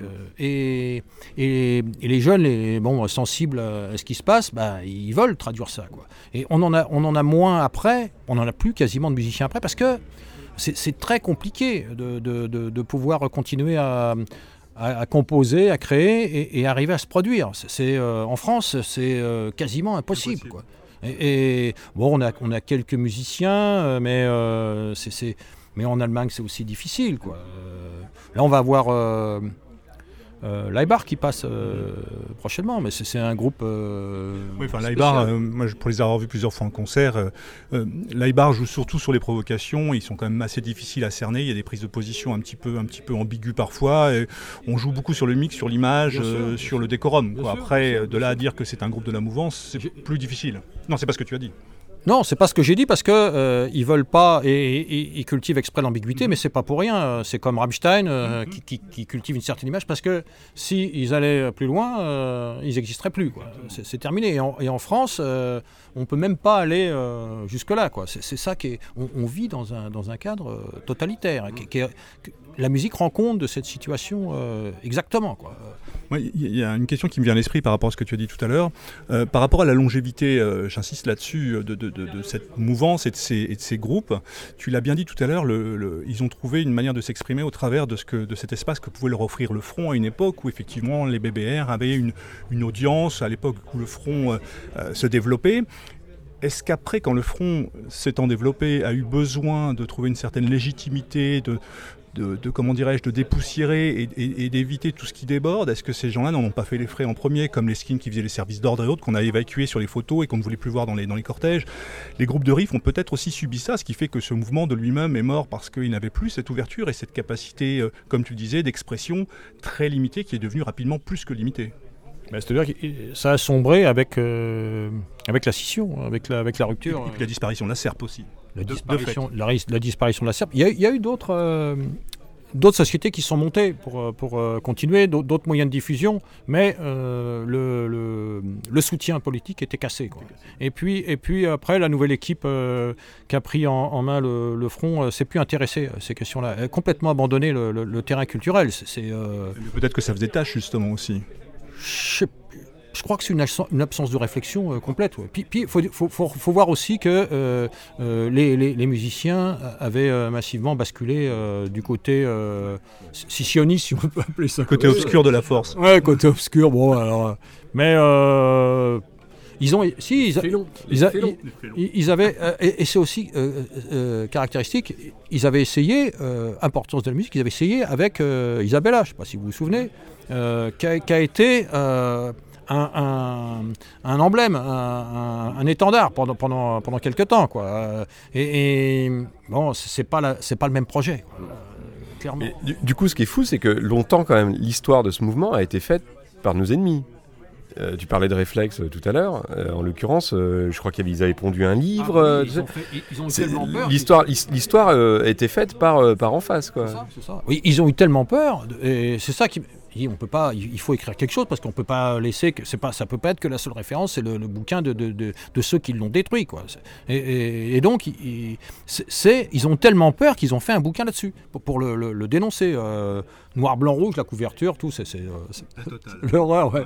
Alors, dans la continuité de ce que tu disais tout à l'heure, euh, et, fort justement, où tu disais que la, la, musique reflète, la, enfin, la société reflète, se retrouve dans la musique à la mode et ainsi de suite. La prolongation du riff, alors je, fais un raccourci un peu rapide, mais euh, euh, avec aujourd'hui euh, le rap identitaire, est-ce qu'il y a une prolongation? Est-ce qu'on peut y voir une espèce de filiation avec des gens comme Cro-Blanc et d'autres aujourd'hui? Ou est-ce que c'est une manière, de la même façon, d'utiliser les vecteurs qu'écoutent les jeunes pour faire passer un message? Est-ce que tu as commencé à réfléchir à ça? Est-ce que tu travailles là-dessus? Parce que ça, prend un peu d'importance. Moi, j'ai des gamins qui se passionnent pour Cro-Blanc ou pour d'autres. C'est quand même assez surprenant. Quoi, Enfin, moi, j'accroche pas du tout à ce. Mais y a... on retrouve quand même cette même logique de la parole politique. Euh, exactement. Et moi, bon, je dis pas que j'écoute du rap, mais si, j'en écoute. J'en écoute pour euh, essayer de comprendre comment ça fonctionne. Et quand on regarde les audiences sur YouTube, euh, on voit que ça a une audience significative. Et, effectivement, il y a une filiation parce qu'il y avait déjà du rap à la SERP, euh, Basic Celtos euh, et d'autres. On voit bien qu'il n'y a pas de blocage sur le vecteur musical. Bon, c'est ça qui marche, bah alors pourquoi pas, qu'on s'en fout, c'est pas le problème. De toute façon, on n'est pas dans la, dans la musique esthétique, on est dans la musique outil de, séduction et, de captation des, des... Et de revendication. Parce que la, musique, c'est, euh, moi je dis actuellement, c'est le principal objet, euh, outil de contrôle des foules. Euh, on, c'est pas la télé, c'est pas les trucs comme ça. C'est d'abord la musique, parce que c'est ce qui génère plus facilement des, émotions. Ça fait, ça, fait des, énormes émotions, et, les, émotions, ça crée un, effet psychique qui fait que on, reste captif de l'émotion qu'on a eue et de son environnement qu'on a envie de, on, garde un attachement. Et ce qui fait qu'on reste attaché à ces référentiels musicaux. Et, c'est de là l'importance de, créer ce contexte pour euh, euh, saisir les, gamins quand ils sont dans, dans, phase de, recherche. Et à partir de ce moment-là, on, les capte par les musiques, ils vont rester attachés pendant euh, leur vie entière, et, là, on, les garde sous contrôle. C'est pour ça que les, grands financiers, c'est euh, Pigas qui a racheté euh, les, je crois Rock en scène ou les, mhm. euh, début septembre, le grand festival de musique. Et, s'il investit du pognon là-dedans, c'est pas parce que ça va lui rapporter de l'argent. Les concerts, ça rapporte rien. c'est parce que il, met la main sur un outil de, de, de, contrôle psychique. Quoi. Et, ça, c'est extrêmement puissant et on n'a pas conscience de, l'importance. Euh, les grands concerts, faut pas oublier ça. Euh, euh, quand, la gauche a échoué en, 82-83, elle a lancé SOS Racisme avec un grand concert. C'était musical, ils sont tous venus. Et, parce qu'on tient les, mômes avec ça. Au-delà du discours, tout le monde s'en fout du discours. Les gens, ils comprennent rien. C'est Rousseau qui disait ça déjà. Hein. On ne fera pas réussir la révolution. On ne peut pas convaincre le peuple on s'en fout de ça. C'est pas les arguments, aucune, aucune importance. C'est par la musique qu'on va, séduire euh, les foules. Il faut utiliser la musique pour séduire les foules. Voilà, c'est ça, c'est un outil. Bah, ce, qui est, bien connu au niveau commercial, puisque ça fait longtemps qu'on sait que, par exemple, la musique dans les supermarchés, c'est un élément qui, euh, pousse les gens à consommer. Voilà, tout ce qui est musique d'ambiance. Ça, c'est quelque chose qui, est généralement connu et, et, compris au niveau commercial. Par contre, c'est vrai qu'au niveau politique, le euh, une partie, une partie de, des gens de chez nous l'ont toujours pas euh, compris. Ça. oui, mais c'est un phénomène extrêmement euh, ancien. Luther a démarré avec ses cantiques. Et, avant ça, il, ne faisait que reprendre ce qui existait déjà avant. L'Église avec ses cantiques aussi. Le, le, chant, la musique, c'est l'outil, le ciment des, communautés. Aujourd'hui, et c'est quelque chose qu'on n'envisage pas non plus, c'est que on écoute généralement que des musiques mortes c'est-à-dire des musiques figées dans l'enregistrement, et, rarement des musiques vivantes. Or, une communauté, pour être vivante, elle doit aussi vivre dans, ces musiques. Avant, ce n'était jusqu'à l'enregistrement, c'était que des musiques vivantes. Les gens se réunissaient pour entendre des musiques. Donc, il y, avait un, mouvement collectif de, réunion et de communauté autour de, sonorités qui, créaient des harmonies. Harmonies euh, sonore, harmonie euh, sociétale, harmonie, euh, euh, créer des harmonies de, communauté, au-delà au -delà de, la musique elle-même. Mais la musique rend compte de, l'harmonie qui a été créée. Et ça, les, termes d'ailleurs musicaux et, et sociologiques sont les mêmes.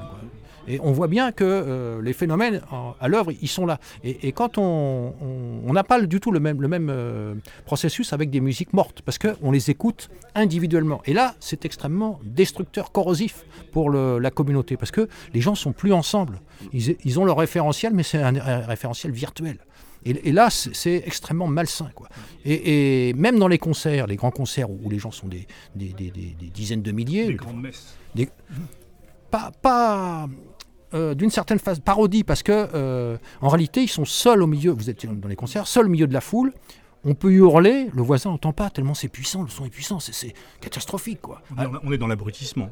C'est ça, c'est ça. Mais un aboutissement avec un déferlement de- de- d'émotions euh, qui Le, fait le- que- le paroxysme de ça, c'est ma, ma compagne qui, euh, ayant fait un, voyage en Suisse pour voir une, une copine, il- cette copine l'a emmenée dans une boîte où en fait chacun un casque, donc la boîte est dans un silence absolu parce qu'en fait Ah, chacun danse sur le rythme de son casque, sur le type de musique qu'il a choisi dans son casque. C'est-à-dire qu'on a en fait des centaines de personnes qui vont être sur une piste de danse et il n'y a pas un bruit parce qu'en fait, enfin il n'y a pas un bruit, c'est pas vrai parce qu'il y a forcément des bon, mais chacun est pris dans la musique diffusée par son casque. Et alors là, on est sur l'individualisation euh, absolue. Lobotomisation euh, individuelle. Il y a vraiment des choses hallucinantes. Alors, pour reprendre ce que tu disais tout à l'heure, euh, un des exemples de, cette logique-là, aujourd'hui, tu parlais de virtualité, euh, c'est quand même aujourd'hui de- des- gens comme Spotify, Deezer et Apple Store et j'en pas le musique et j'en passais les meilleurs, où aujourd'hui tu consommes de la musique individuellement à coup de un morceau acheté par-ci, par-là, sans véritablement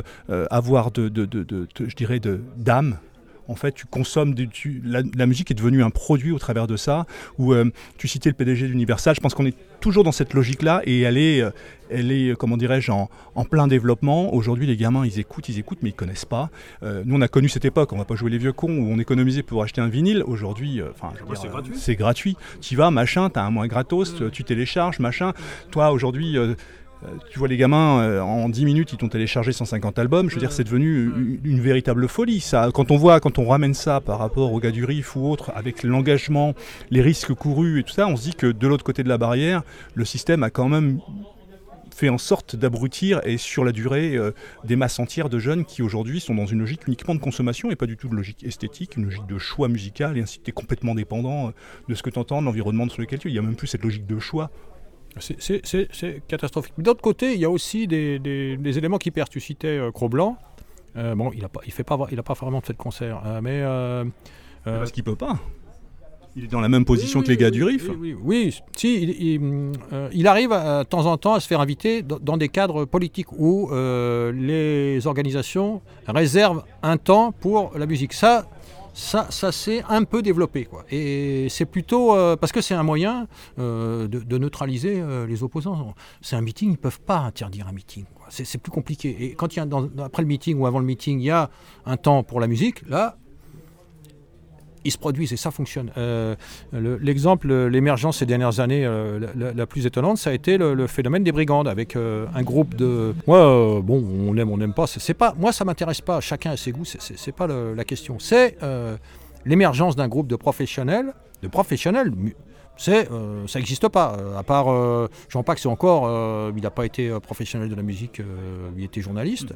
À part, à part Gavino, mais Gavino, euh, il s'est jamais produit vraiment dans les, dans les concerts. Puis c'est une autre époque et euh, Oui, oui, ça correspondait à une époque. euh, Il a joué pour le front, Gabi. Oui, oui, oui, oui, oui, oui, oui, oui, mais c'est, euh, mais euh, puis il est parti, bah, il s'est expatrié, bah, mais euh, c'est un musicien professionnel, mais pas énormément joué. Sinon, il y en a pas, quoi. voilà. Et, et- et là, on, on a euh, des, des musiciens qui arrivent à vivre de la musique. C'est, quand même euh, très étonnant et, qui ont un, programme euh, ouvertement dissident, tellement dissident qu'il a été dénoncé par euh, tout ce que l'opposition, tout, ce que le système peut compter. Ils ont envoyé les radios, les télés, les journalistes, les désingués, et ils survivent un peu avec des scores euh, sur, sur- enfin considérables pour, pour ce genre de, de- de production. euh, dépasser le million, euh, c'est c'est quand même énorme. Quoi.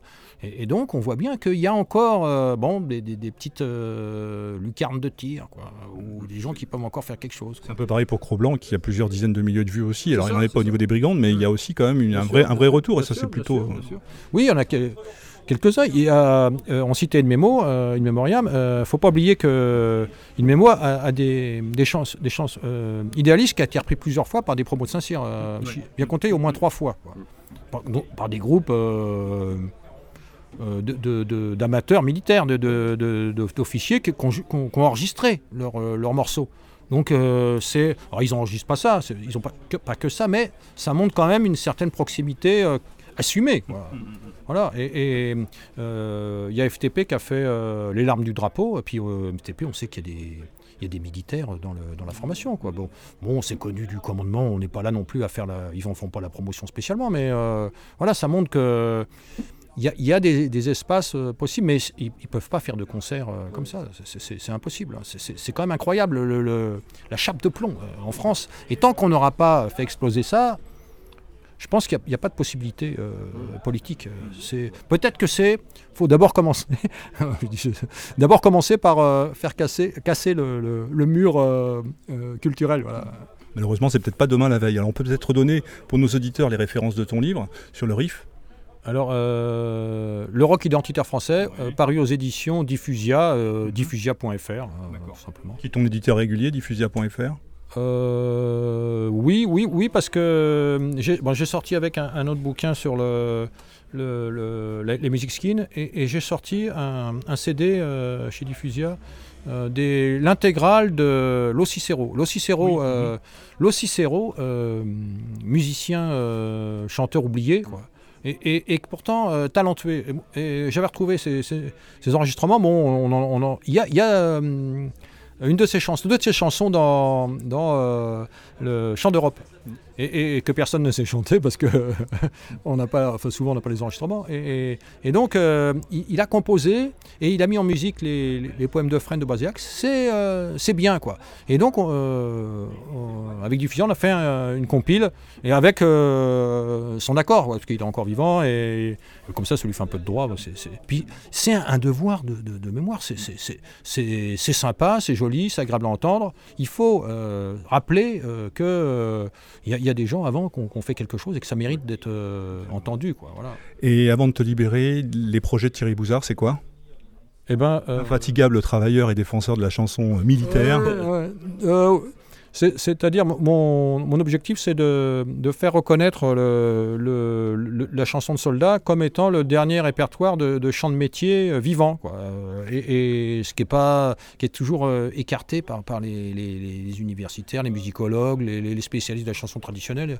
Ils connaissent pas. Alors que Merde, c'est une chanson, un, répertoire de chants de métier vivant, c'est absolument incroyable de nos jours, avec des créations.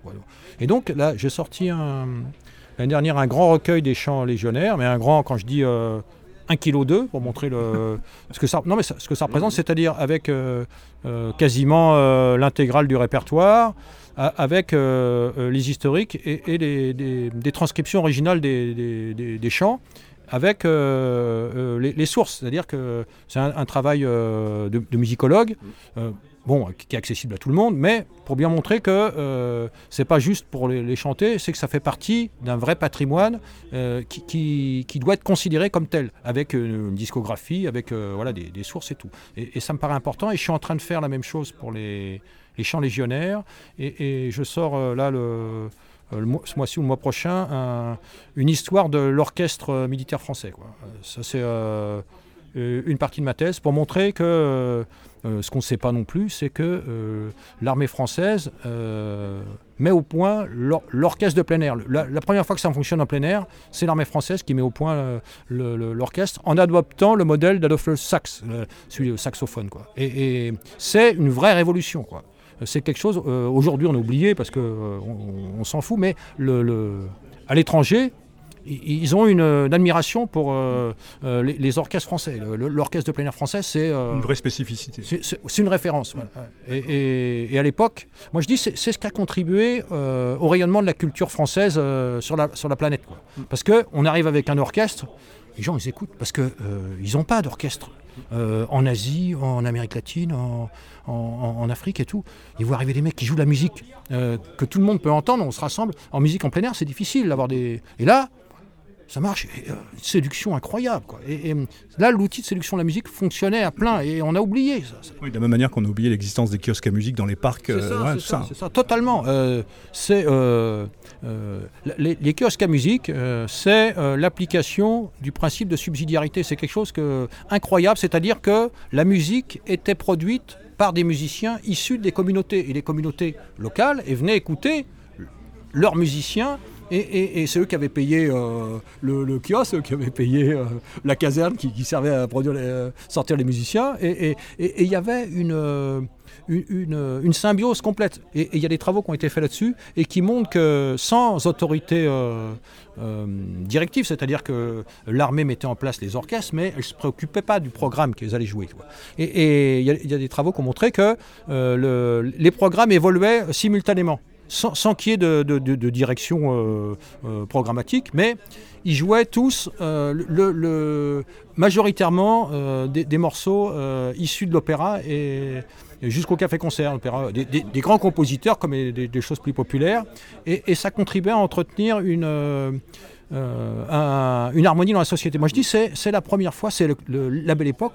On a retenu ce nom-là parce que euh, ça a, reconstruit une identité musicale qui avait été cassée à la Révolution et que depuis on n'avait pas réussi à, vraiment rétablir. Et, c'est la belle époque qui euh, apaise les, tensions dans la société. Alors bon, ça va. D'ailleurs, c'est le Troisième République, c'est le plus long régime. je sais pas, euh, après la Révolution, hein, évidemment. Mais il y a, un, certain lien. C'est assez curieux. Alors je, voilà, je montre euh, le, rôle de... on n'aura plus qu'à te recevoir pour en reparler et donner des nouvelles à la sortie du bouquin. En tout cas, merci beaucoup Thierry d'avoir été euh, notre invité ce soir et d'avoir participé à cette belle soirée à la nouvelle librairie. Le mot de la fin peut-être? Oui, oui. Bah, écoutez, euh, bon, là, c'était très agréable de reprendre le micro. Hein. voilà. Donc, euh, bon, on va s'y remettre. Non, le, contexte, c'est vrai que hum, l'émission en tant que telle n'est pas, est pas en contexte avec le, est pas en phase avec le, contexte social tel qu'on le connaît. Euh, je crois que les, uns et les autres, il y a certains camarades qui, participent au mouvement des Gilets jaunes. On essaiera de faire une émission d'analyse dessus quand même pour en tirer un certain nombre de, points qui, sont importants. Euh, c'est vrai que certains camarades disent qu'en gros, on a, peut-être laissé passer euh, notre chance en décembre. Tout bon, on en discutera avec Maurice, avec d'autres, parce qu'en effet, c'est important. Ceci étant, euh, on est très content d'avoir fait cette émission-là à la Nouvelle Librairie avec Xavier et Thierry. Elle s'imposait, en tout cas. On vous donne rendez-vous à très bientôt et comme il se doit, à l'abordage. Et pas de quartier. Salut à tous.